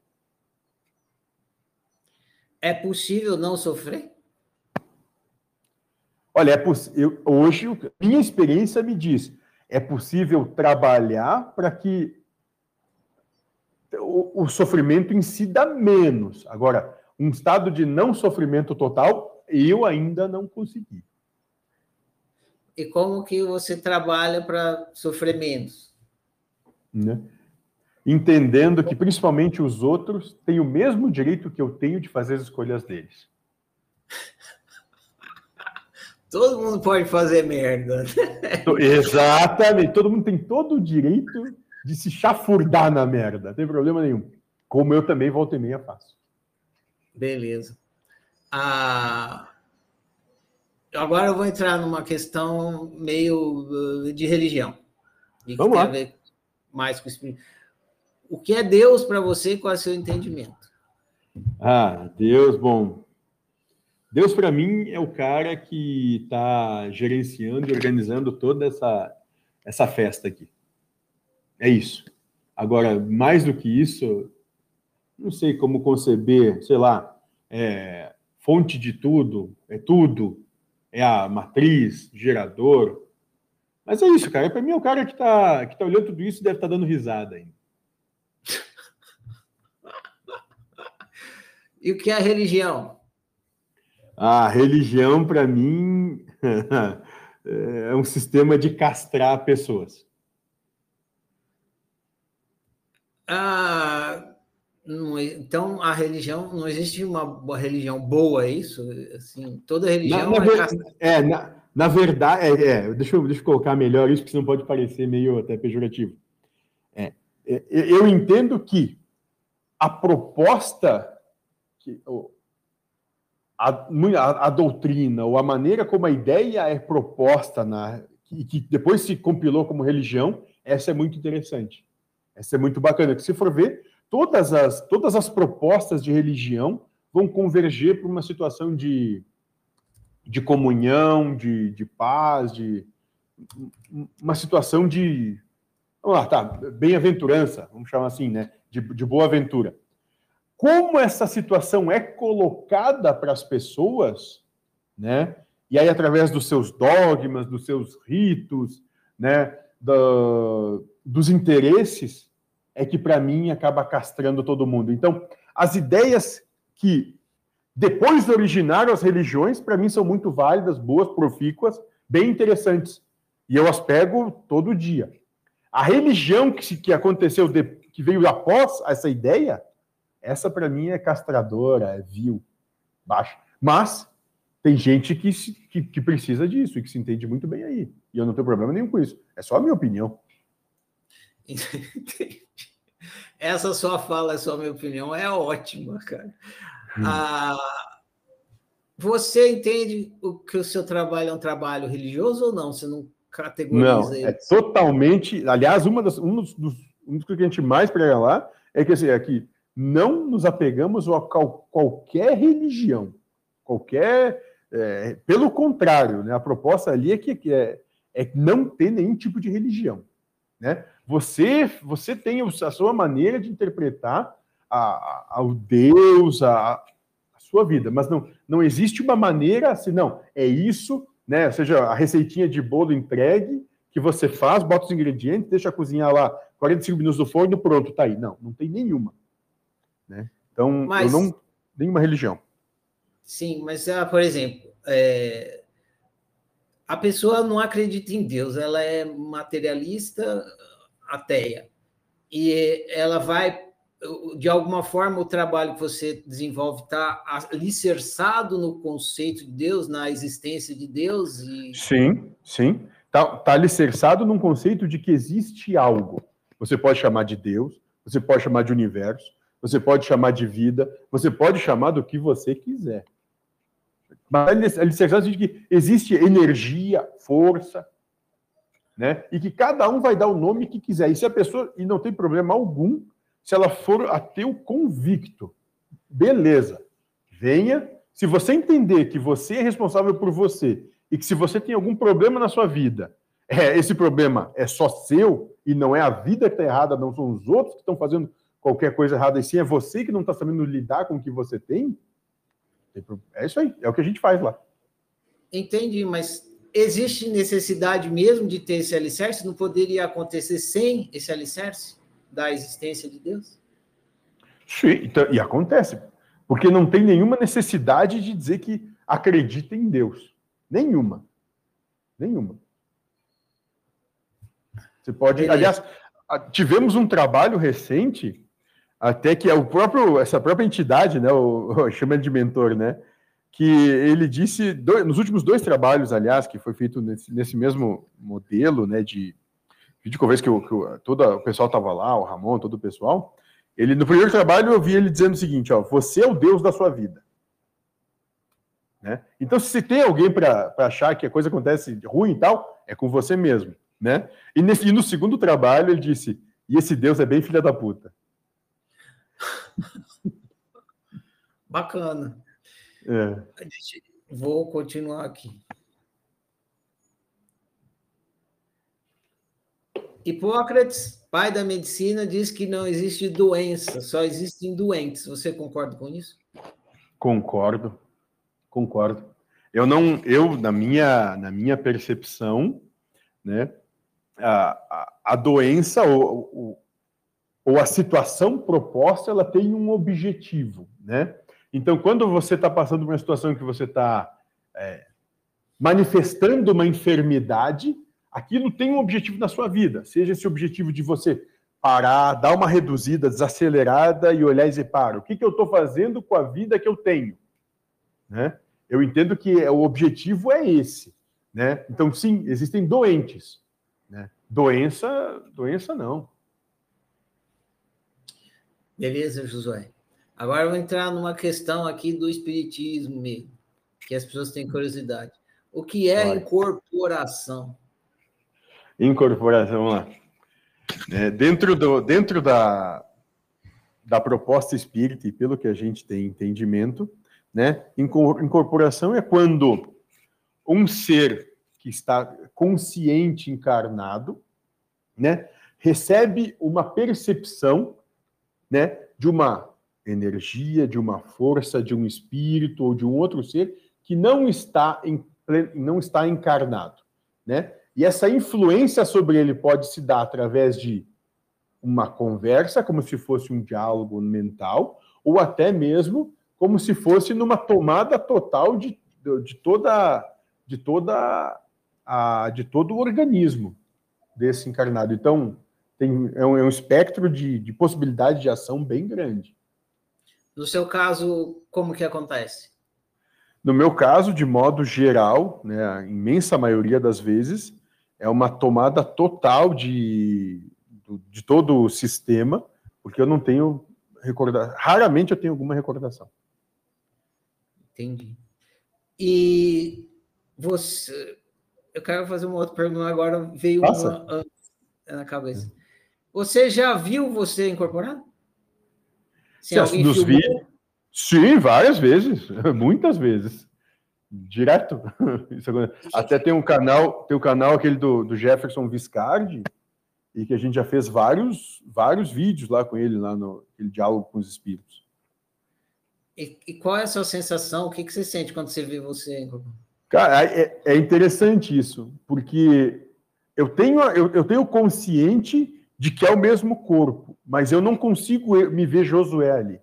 Eu, eu, a mim, toda a minha percepção é, é, é daquele ser que está ali e que só tem uma aparência bem parecida, similar com a, com a minha. Em algum momento, eu estou deixando as uhum. perguntas desse interesse específico surgirem. Depois até posso te contar por quê. Em algum momento, o seu mentor já conversou com você assim mandou uma mensagem gravada via vídeo? Tipo, é, grava isso aí que eu quero falar com o Josué. Ele já disse para várias pessoas algumas coisas, né?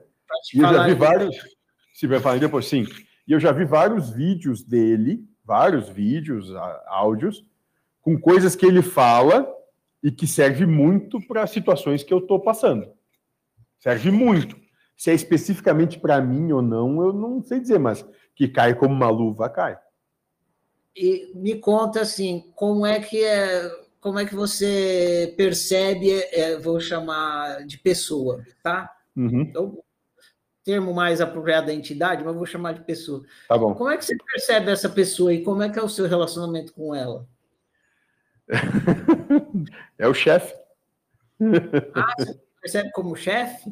Mais ou menos por assim. É, claro, isso estou sendo até um pouco é, descontraído, né? Mas são várias, eu posso dizer que são várias facetas. Então tem sim esse desse cara que chega assim, que, que não pergunta, ele impõe, ó, agora vai ser isso, isso, isso, desse jeito, tá? E vai embora. Mas ao mesmo tempo também é aquele cara que assim, que quando, quando eu não quando eu me dou conta que eu não tenho nenhum real poder de ação, é quem eu, eu suplico, digo, ah, me ajuda porque eu não dou conta. Né? E, e eu posso dizer assim, na minha, na minha experiência, que eu nunca, nunca passei por nenhuma situação onde eu tenha, eu tenha, tenha me colocado, de, me prostrado de forma assim, humilde, entregando, dizendo eu não consigo, que ele não tenha vindo, acolhido e, e, feito o que era o que precisava ser feito, sabe? Foi isso. É muito presente isso, muito presente. Então esse, esse, segundo aspecto, você sente como um mentor ou como um pai ou outra coisa? É não, eu não, eu não vou dizer como um pai, não, mas assim como se fosse, sabe aquele aquele amigo que tu sabe que pro, pro pior que pode ser, se tu chamar às quatro da manhã, ele tá dormindo com duas namoradas ao mesmo tempo e tá gostando de estar tá lá, ele vai vir e dizer, eu tô aqui porque daí vier. É assim, cara. Bacana, legal, boa a sua metáfora. Deixa eu só, eu vou fazer uma outra pergunta para poder fazer a, próxima, só para eu vou me certificar claro. para poder Esse mentor, vou chamar ele de mentor agora, essa tá. pessoa tá. que é o mentor, ele é o Lúcifer. Isso. Sim. Como é que você se sente com sendo médium de um mentor que se intitula Lúcifer? Cara, eu vou dizer o seguinte, é, de modo no começo era um pouco mais complicado, tanto é que essa coisa de chamar de mentor foi justamente porque nessa aqui na, na região, nas, nessas casas que nós estávamos antes de antes de ter a nossa, né? Eu, eu, comecei a chamar assim porque, tipo, se eu disser o nome é esse, os caras vão botar para fora aqui na primeira semana, né? Então eu comecei, ah, o mentor, o mentor, o mentor, né? Com o tempo o pessoal foi, mas peraí, mas qual que é o nome desse cara? Eu dizia, não, é mentor, né? Mas aí pediam, perguntavam para ele, e ele tá nem aí, tá cagando e andando, né? Ele diz, ah, meu nome é esse, assim, assim, isso aí, mas pode me chamar também de diabo. Não tem problema nenhum. Né? Então, assim, no começo, uh, é desafiador até, um pouco complicado. Hoje, hoje eu dou risada. Hoje, hoje é divertido até, hoje é engraçado. E se alguma vez você perguntou para ele, alguém perguntou, ou ele de, é, espontaneamente explicou por que, que ele usa esse nome e não outro, e enfim. Sim. Sim, não, ele já. Uma das pessoas que, se eu não me perguntou foi o próprio Jefferson Viscardi para ele. Né? Ele disse um dos objetivos é justamente colocar numa, numa situação impactante, né? para chegar a impactar mesmo, para deixar desconfortável até quem for falar com ele. Né? Para deixar até desconfortável, né? É, que é justamente para a pessoa se sentir incomodada. Ele, e ele trabalha muito forte nisso, né? De, de, de tocar em pontos que incomodam. Que esses, como ele, ele diz assim, é, ele até falou do trabalho que a gente fez lá em Garatá, né? Diz, ó, o, o, meu, o meu objetivo é fazer com que é, eu trabalhar com o que é nefasto para vocês, ou seja, com o que vocês não querem ver. Exato. O que eu me lembro da explicação do Joaquim sobre a postura do Exu é justamente essa. O Exu tem essa função. Quando a, quando a manifestação vem de Exu, é por conta disso. Ele vai mexer no seu lixo. Então, ele vem Isso. no É, tem que ver é, é, com os aparatos de quem vai fazer isso, né? Exatamente. Então não, não, não pode usar uma, ou seja, não vai usar uma coisa assim, sei lá, como o próprio preto velho, aquela coisa mais assim, cândida, é, gostosinha. Não, não, ele chega pra, com os dois pés no, no peito. Exato. É assim mesmo. Ah, vou voltar então para a questão da mediunidade. Bora. É... A pergunta que um cético faria, e eu acho justíssima, é como é que você sabe que a manifestação é de uma, de uma, uma outra pessoa, vou chamar de pessoa. Certo, um outro ser. É, um outro ser, e não uma coisa própria, uma, poderia dizer, uma loucura da sua cabeça. Sim, uma, uma segunda personalidade, porque isso já, é, isso já, já me disseram algumas vezes também. Né? Não tem problema nenhum. Quer dizer, eu, eu, não, tenho, eu não tenho resposta para isso. Faça você pelos seus critérios, se você tem fé ou se não tem, é uma questão só sua. Eu não tenho resposta.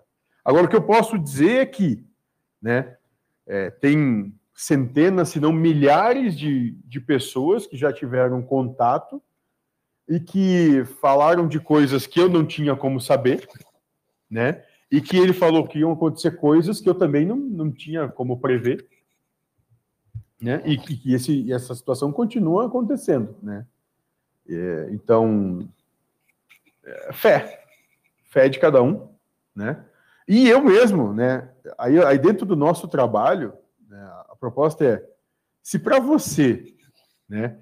Isso aí, como está apresentado, é só o Josué fingindo ser malzinho, mas te der alguma coisa, algum resultado que, que faça com que você se desenvolva na sua vida, tá valendo também. Porque ninguém ali busca mérito ou reconhecimento. Entendi. Ah, perfeito, né? Aquela coisa assim. É relevante esse ponto, né? É, dentro do que se propõe. É, Eu, entendeu? Tanto faz. É, quem, tanto faz quem fabricou a bala, foi a, é bala soft ou é bala sete melo? Você põe na boca do doce. É isso aí, é por aí. Ah, agora acho que é a minha última pergunta nessa questão aqui. Qual a necessidade da mediunidade? Porque. Sabe, uma, uma vez o mentor. Fala, fala, termina.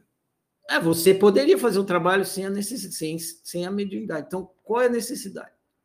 Perfeito. Não Uma só no seu mentor... trabalho, mas em geral. Desculpa Já, Sim, ótimo, perfeito. O mentor uma vez comentou justamente isso. E ele disse: tudo que eu falo para vocês, e tudo maneira, poderia ser, poderia ser o burro falando. A questão é que, se fosse o burro, vocês não dariam credibilidade.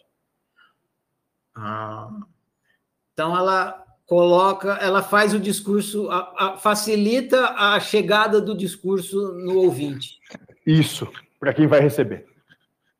Porque quem está ali para receber, quem está ali buscando, né, é, parece que tem uma, é, é uma é, vamos, vamos usar, vamos usar o que o, que o. É uma caixa de som que vão dar atenção.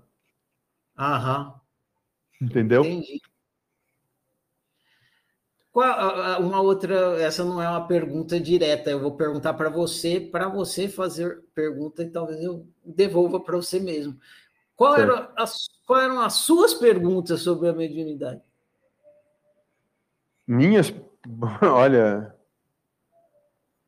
as minhas perguntas eram, eram muito mais relacionadas a, a percepções. Não, eu nunca, eu nunca tive tanto eu nunca tive tanto interesse de como isso se, se, se colocava, né? Ou como, como era essa manifestação, até porque isso posso dizer que naturalmente veio, como se fosse tipo um download, sabe? A coisa, puf. E aí eu tinha esse entendimento, ah, é, isso aí é, é assim, né? percebo dessa maneira, né? Então era muito mais as minhas as minhas questões eram muito mais relacionadas a, as maneiras de percepção da vida, da existência, né, da coexistência, dos relacionamentos, né, para as próprias entidades, né? E não e não nem um pouco estava relacionado a, a como a, a maneira como a manifestação se dava, porque isso meio que veio natural. Beleza. Josué, tem uma aluna aqui que está querendo fazer uma pergunta que é bem extensa. E ela. Uh, eu posso botar ela para falar. Você está disposto? Tranquilo. É, vou ver se ela está aqui. Porque para eu ler, eu vou perder o ponto dela. Tá aí, Luana. Levanta a mão.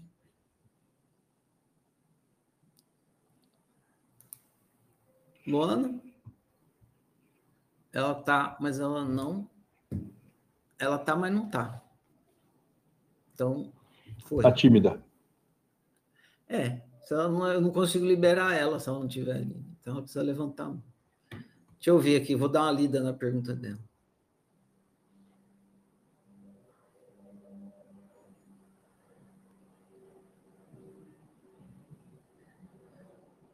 Eu vou ler a pergunta dela inteira, porque aí eu leio junto com você, eu entendo melhor, tá bom? Vamos, vamos interpretar junto, ver o que ela está querendo dizer aí primeiro. Sou aluna da oficina, mas este ano a espiritualidade se apresentou para mim de uma forma ostensiva. Tá. Houve um episódio muito negativo que ativou o meu modo cagaço. e me levou a buscar mas isso me levou à espiritualidade com base no autoconhecimento. Ótimo. E vejo que as duas coisas estão conectadas.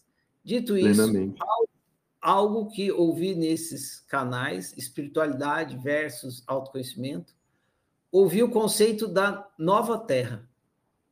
A terra estar a caminho de ser um local de regeneração pelo autoconhecimento. O que tem a dizer sobre? Ótimo, perfeito. Bom, primeira coisa, falando sobre a maneira como ela coloca a introdução da pergunta dela, isso é absolutamente normal. Acontecer algo na sua vida que te leve a despertar, seja porque você realmente entendeu que é o momento de você buscar outras coisas, ou porque você tomou tanto na cabeça que é melhor eu ir para isso, senão eu, eu cansei de apanhar. Isso é muito normal acontecer com as pessoas, né? Agora, sobre indo diretamente à sua questão, nova terra, o planeta de regeneração, como é mais é, proposto pelo, pelo Espiritismo, né? Eu entendo que sim, eu entendo que nós estamos caminhando para isso, dentro da, minha percepção. Eu entendo que essa, essa, esse grande teatro que nós estamos envolto está caminhando para isso. Ainda né, é, uma, é uma questão, é um, é um caminhar que ele, não, ele nunca vai ser. Porque a, a espiritualidade, como a natureza, ela nunca é abrupta né, nessas questões. Ela é, ela vai se desenvolvendo lentamente, assim como a natureza se desenvolve lentamente, né, ao longo das eras, né? E a mesma coisa com o plano de regeneração. A gente pode ver, né? Para quem é um pouco mais velho, tipo eu, o, Ferrari não, o Ferrari está com seus 18, ele ainda não, mas lembra, vai lembrar de um desenho chamado Os Jetsons, por exemplo. E nos Jetsons era uma coisa maravilhosa, porque eu lembro quando eu tinha, quando eu era criança, volta a gente assistia, e tinha uma coisa assim de você ter uma, um aparelho de comunicação com a imagem. Né? E você levava ele na, na palma da mão e você falava com todo mundo, é, vendo a pessoa e tal. Aquilo era totalmente revolucionário. Né? Nós tínhamos aí dentro da casa com um robô que era a pessoa que, que era quem fazia a limpeza da casa.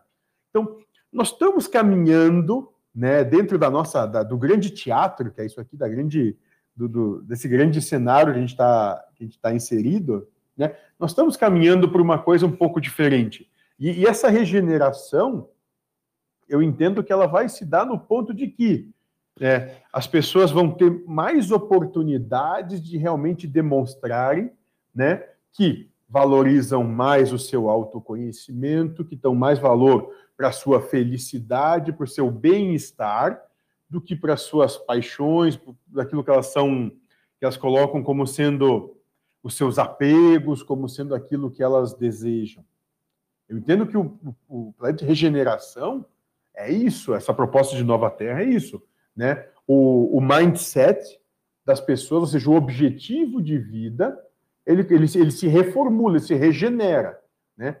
Deixa, de modo geral, vão ter menos pessoas objetivando muito mais o que é da, o que é material, né? Os seus escrúpulos, ou a sua falta de escrúpulos, o seu individualismo, para vir para uma coisa mais é, para o entendimento de mais coletivo, onde que eu, eu, é minha obrigação e responsabilidade do respeito pelo outro, né? Mas não ser subserviente ao outro, e sim respeitá-lo, e ele, em contrapartida, também vem e te respeita. Eu acho que é, é mais por aí. Não, não espere mudanças abruptas de um dia para o outro, né? Não, não vai ser assim. Acredito que algumas coisas vão acontecer diferentes. Sim, entendo que sim, né? Mas a maneira como nós existimos e como nós vivemos ela lentamente se, se muda, ela se transforma. Mas, uh, Josué, eu vou te fazer uma pergunta de uma outra aluna aqui e eu vou dar uma saidinha rapidinho, senão minha bexiga vai explodir. E eu Beleza, vou deixar respondendo, tá bom? E já volto. A pergunta eu vou fazer de uma forma genérica, é um assunto que é do seu, é do seu universo, e aí você vai, você deve estar acostumado a receber esse tipo de dúvida, aí você dá uma explicação para a pessoa, para ela entender. Qual que é o nome dela? Coisa. Maria Lúcia. Ah, sei. A pergunta dela é que assim, se existe esse mundo espiritual desses espíritos que estão aí, mas a gente não vê, e eles têm uma influência sobre nós, como é que se dá a influência deles sobre nós, como é que dá essa relação entre a gente e eles? Beleza? Já volto. Beleza, beleza. Tem uma pergunta no livro dos Espíritos, se eu não estou enganado, é 439, né? Que fala justamente sobre isso, sobre a influência dos espíritos na vida, ou no, no desenrolar da vida, Maria Lúcia. Né? E como isso se dá? Bom, o Espírito da Verdade vai dizer que de modo geral, né, são os próprios espíritos que conduzem a encarnação. Ou seja, o que vai acontecer ou o que precisa que aconteça para você, vai ser você vai ser conduzida a essas situações. E você tem o livre-arbítrio, ou seja, o direito de escolher como você vai transitar pelo que acontece.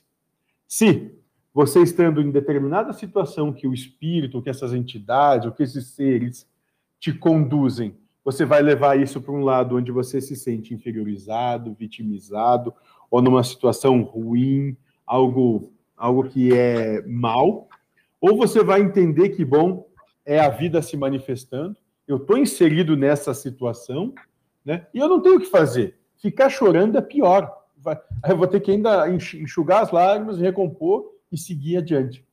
Então, de modo geral, são os, como diz o Espírito da Verdade, nessa pergunta, são os próprios espíritos que nos conduzem a tudo e a todos. E como nós interpretamos a, a essa condução que eles dão, é o nosso direito de, de arbítrio sobre nós mesmos.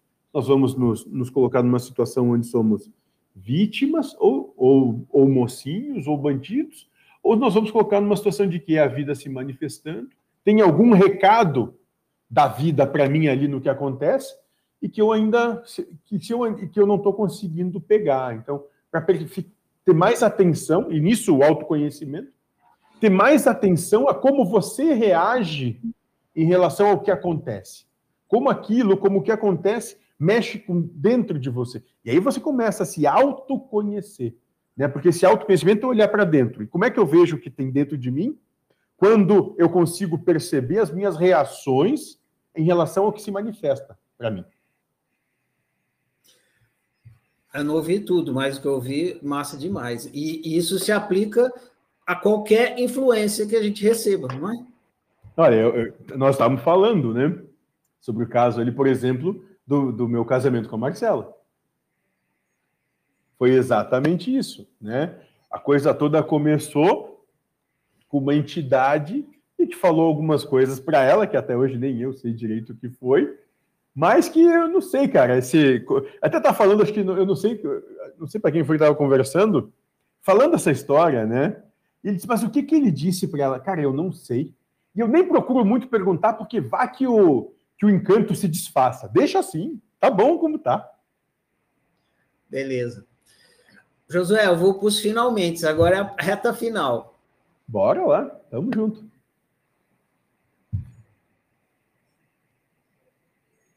Hum, Vivi, eu não vou fazer essa pergunta porque eu não acho pertinente, tá bom?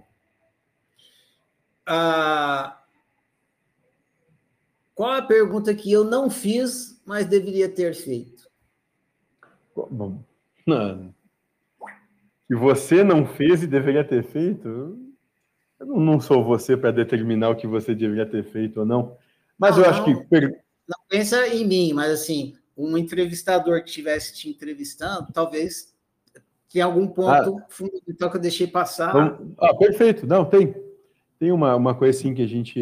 É, esse, esse meio, né, ou essa situação é da questão da espiritualidade e tal, isso tem um preço.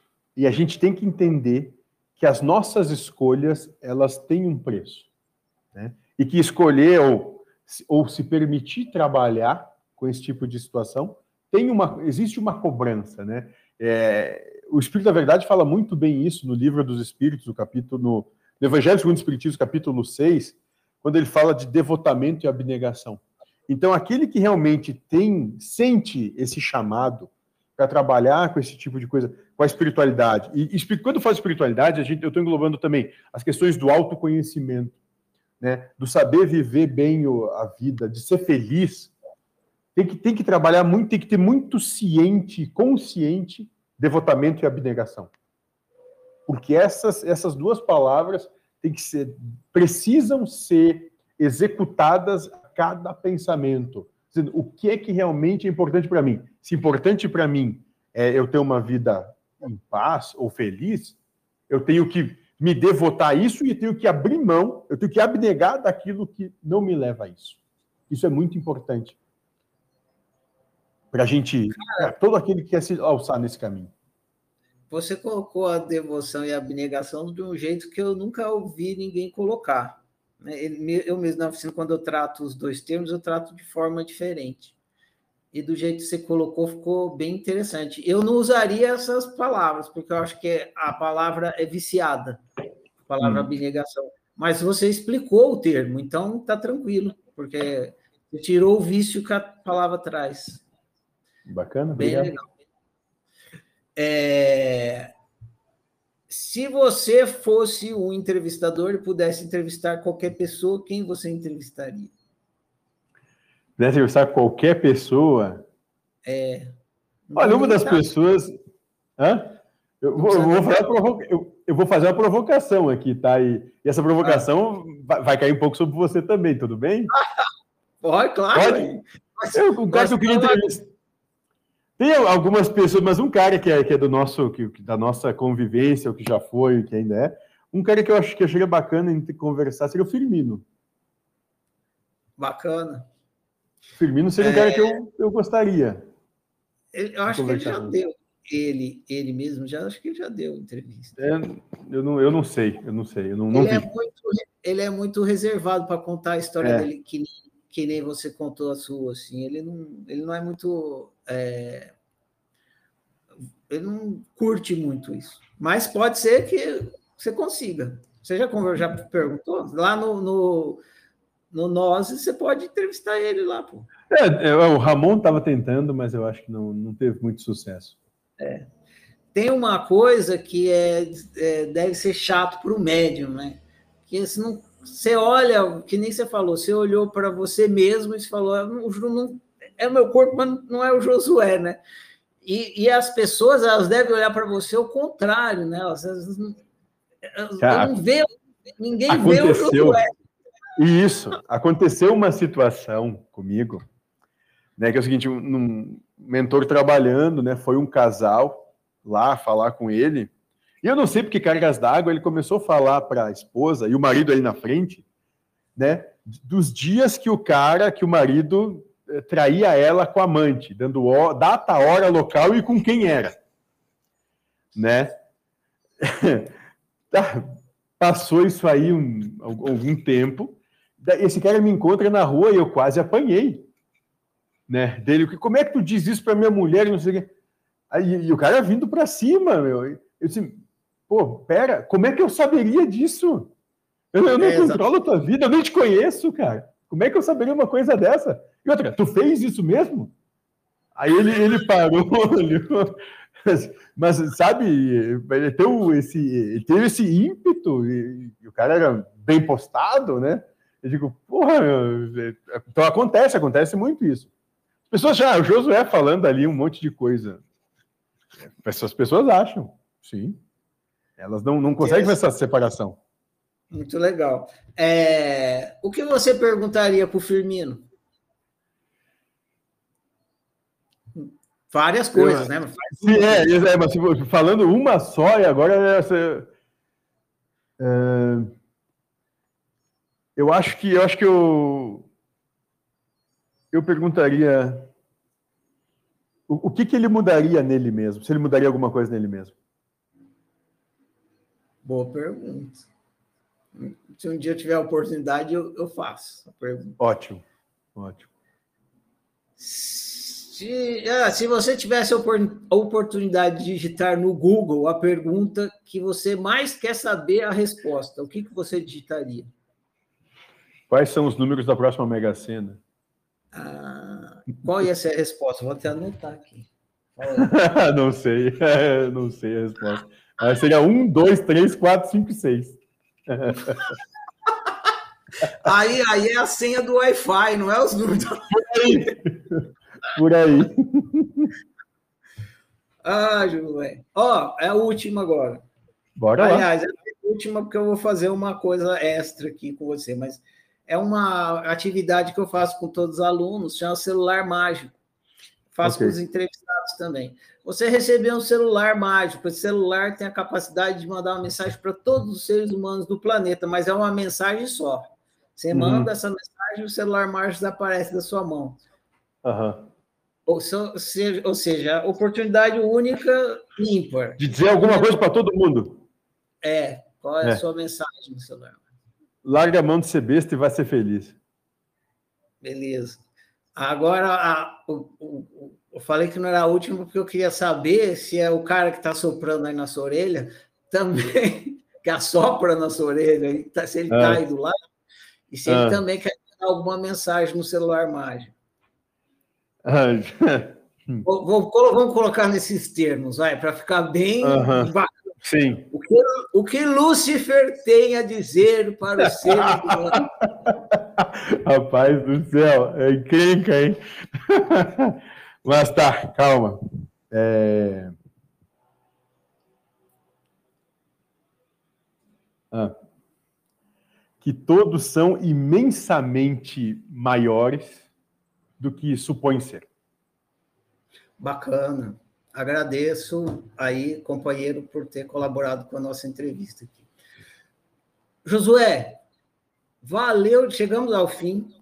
Oh. Agradeço demais, foi um prazer, o tempo voou aqui, a gente se divertiu, conversou muitas coisas, por te conhecer melhor, as pessoas puderam te conhecer melhor, a gente percorreu vários assuntos de autoconhecimento e filosofia, foi show.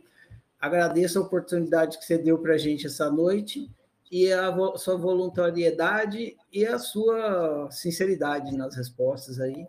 Bom demais. Oh, eu, eu que agradeço. Foi, para mim foi, uma conversa tranquila, bem, bem gostosa. Eu foi, me senti muito à vontade, muito bacana, adorei mesmo. Dizer para você que eu estou à disposição para qualquer coisa que eu puder colaborar, então, sem, sem qualquer tipo de restrição, estou mesmo à disposição, né? E eu quero ouvir a música, o Chão Novo. Ah, cara, que bacana. É uma música que vai ser legal a gente encerrar. Vai ser bacana. Deixa eu contar umas particularidades dessa música que aí fica registrado. Essa é uma amiga minha lá de São Paulo. Ela chama Maíra.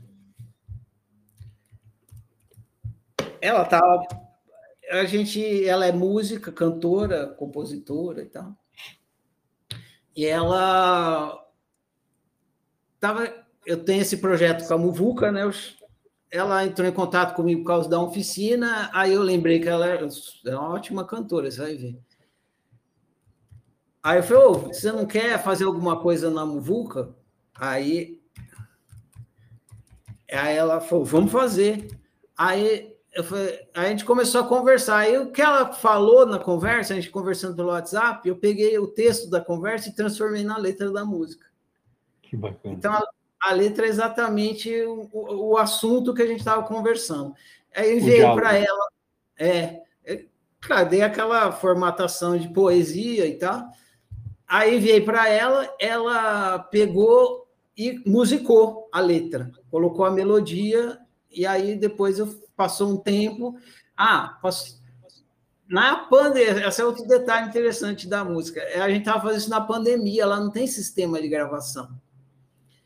Então eu falei para ela assim, aquela brasileira é assim, né? Tem que dar um jeito de fazer a coisa acontecer, né? Então eu falei é o seguinte, eu vou te mandar o arquivo em MP3 você usa dois celulares. Você põe um celular no ouvido para ouvir a música e no outro você canta, gravando Ótimo. no gravador. Você, me envia o áudio, eu dou um jeito aqui. Ela me enviou e tal, mas como foi gravado no celular, eu perdi a sincronia, que é uma coisa difícil de, às vezes, você, Sim, exatamente. conseguir. É, aí eu não estava conseguindo, aí passou, ficou a música, ficou engavetada um tempo. Esses dias eu comecei a mexer nos plugins, falei, vou arrumar aquela música lá. Aí arrumei esses dias e lancei ela. Então, teve Tem ela no história. Spotify? Tem? No Spotify ainda não tem, mas tem no YouTube. Ó, oh, legal. Digita lá, Chão Novo, Ferrariando, Muvuca Musical e aparece. Então, eu vou fazer assim, eu vou colocar a música aqui para a gente ouvir, Chão Novo, composição da Maíra, letra do Marcelo Ferrari, produção da Muvuca Musical. A hora que terminar a música, a gente dá um tchau assim com a mão e fica encerrado. Perfeito. Aí a gravação amanhã vai ah, para o tá YouTube. Show de bola. Show de bola.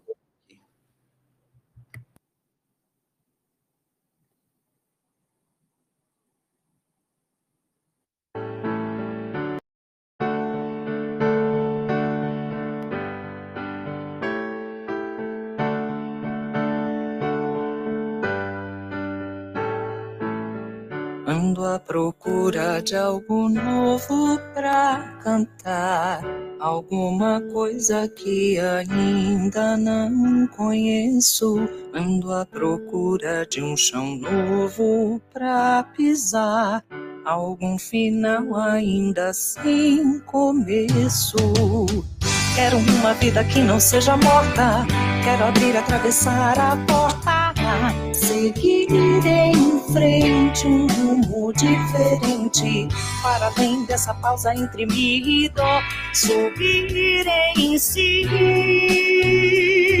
Andar daqui pra lá depois do fá bemol.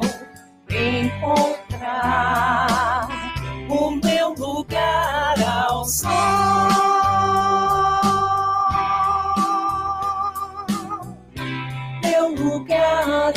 sol.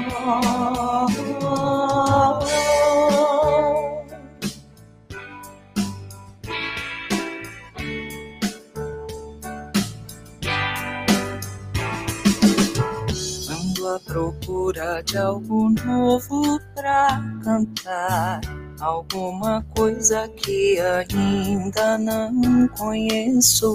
Ando à procura de um chão novo pra pisar, algum final ainda sem começo. Quero uma vida que não seja morta, quero abrir, atravessar a porta, seguir em frente um rumo diferente, para além dessa pausa entre mim e dó subir em si,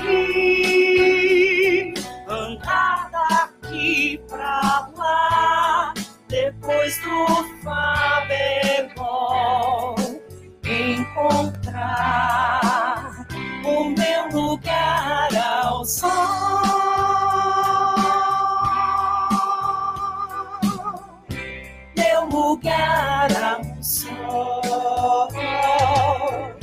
Meu lugar vida que não seja morta.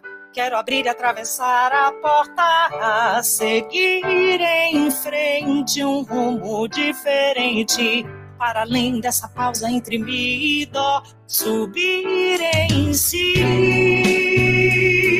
andar daqui pra lá, depois do Fá bemol, encontrar o meu lugar ao sol.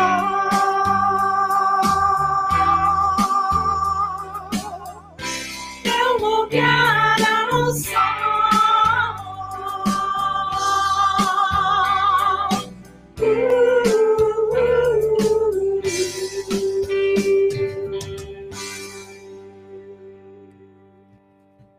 Bom demais, valeu, valeu, boa noite a todos, valeu, Josué.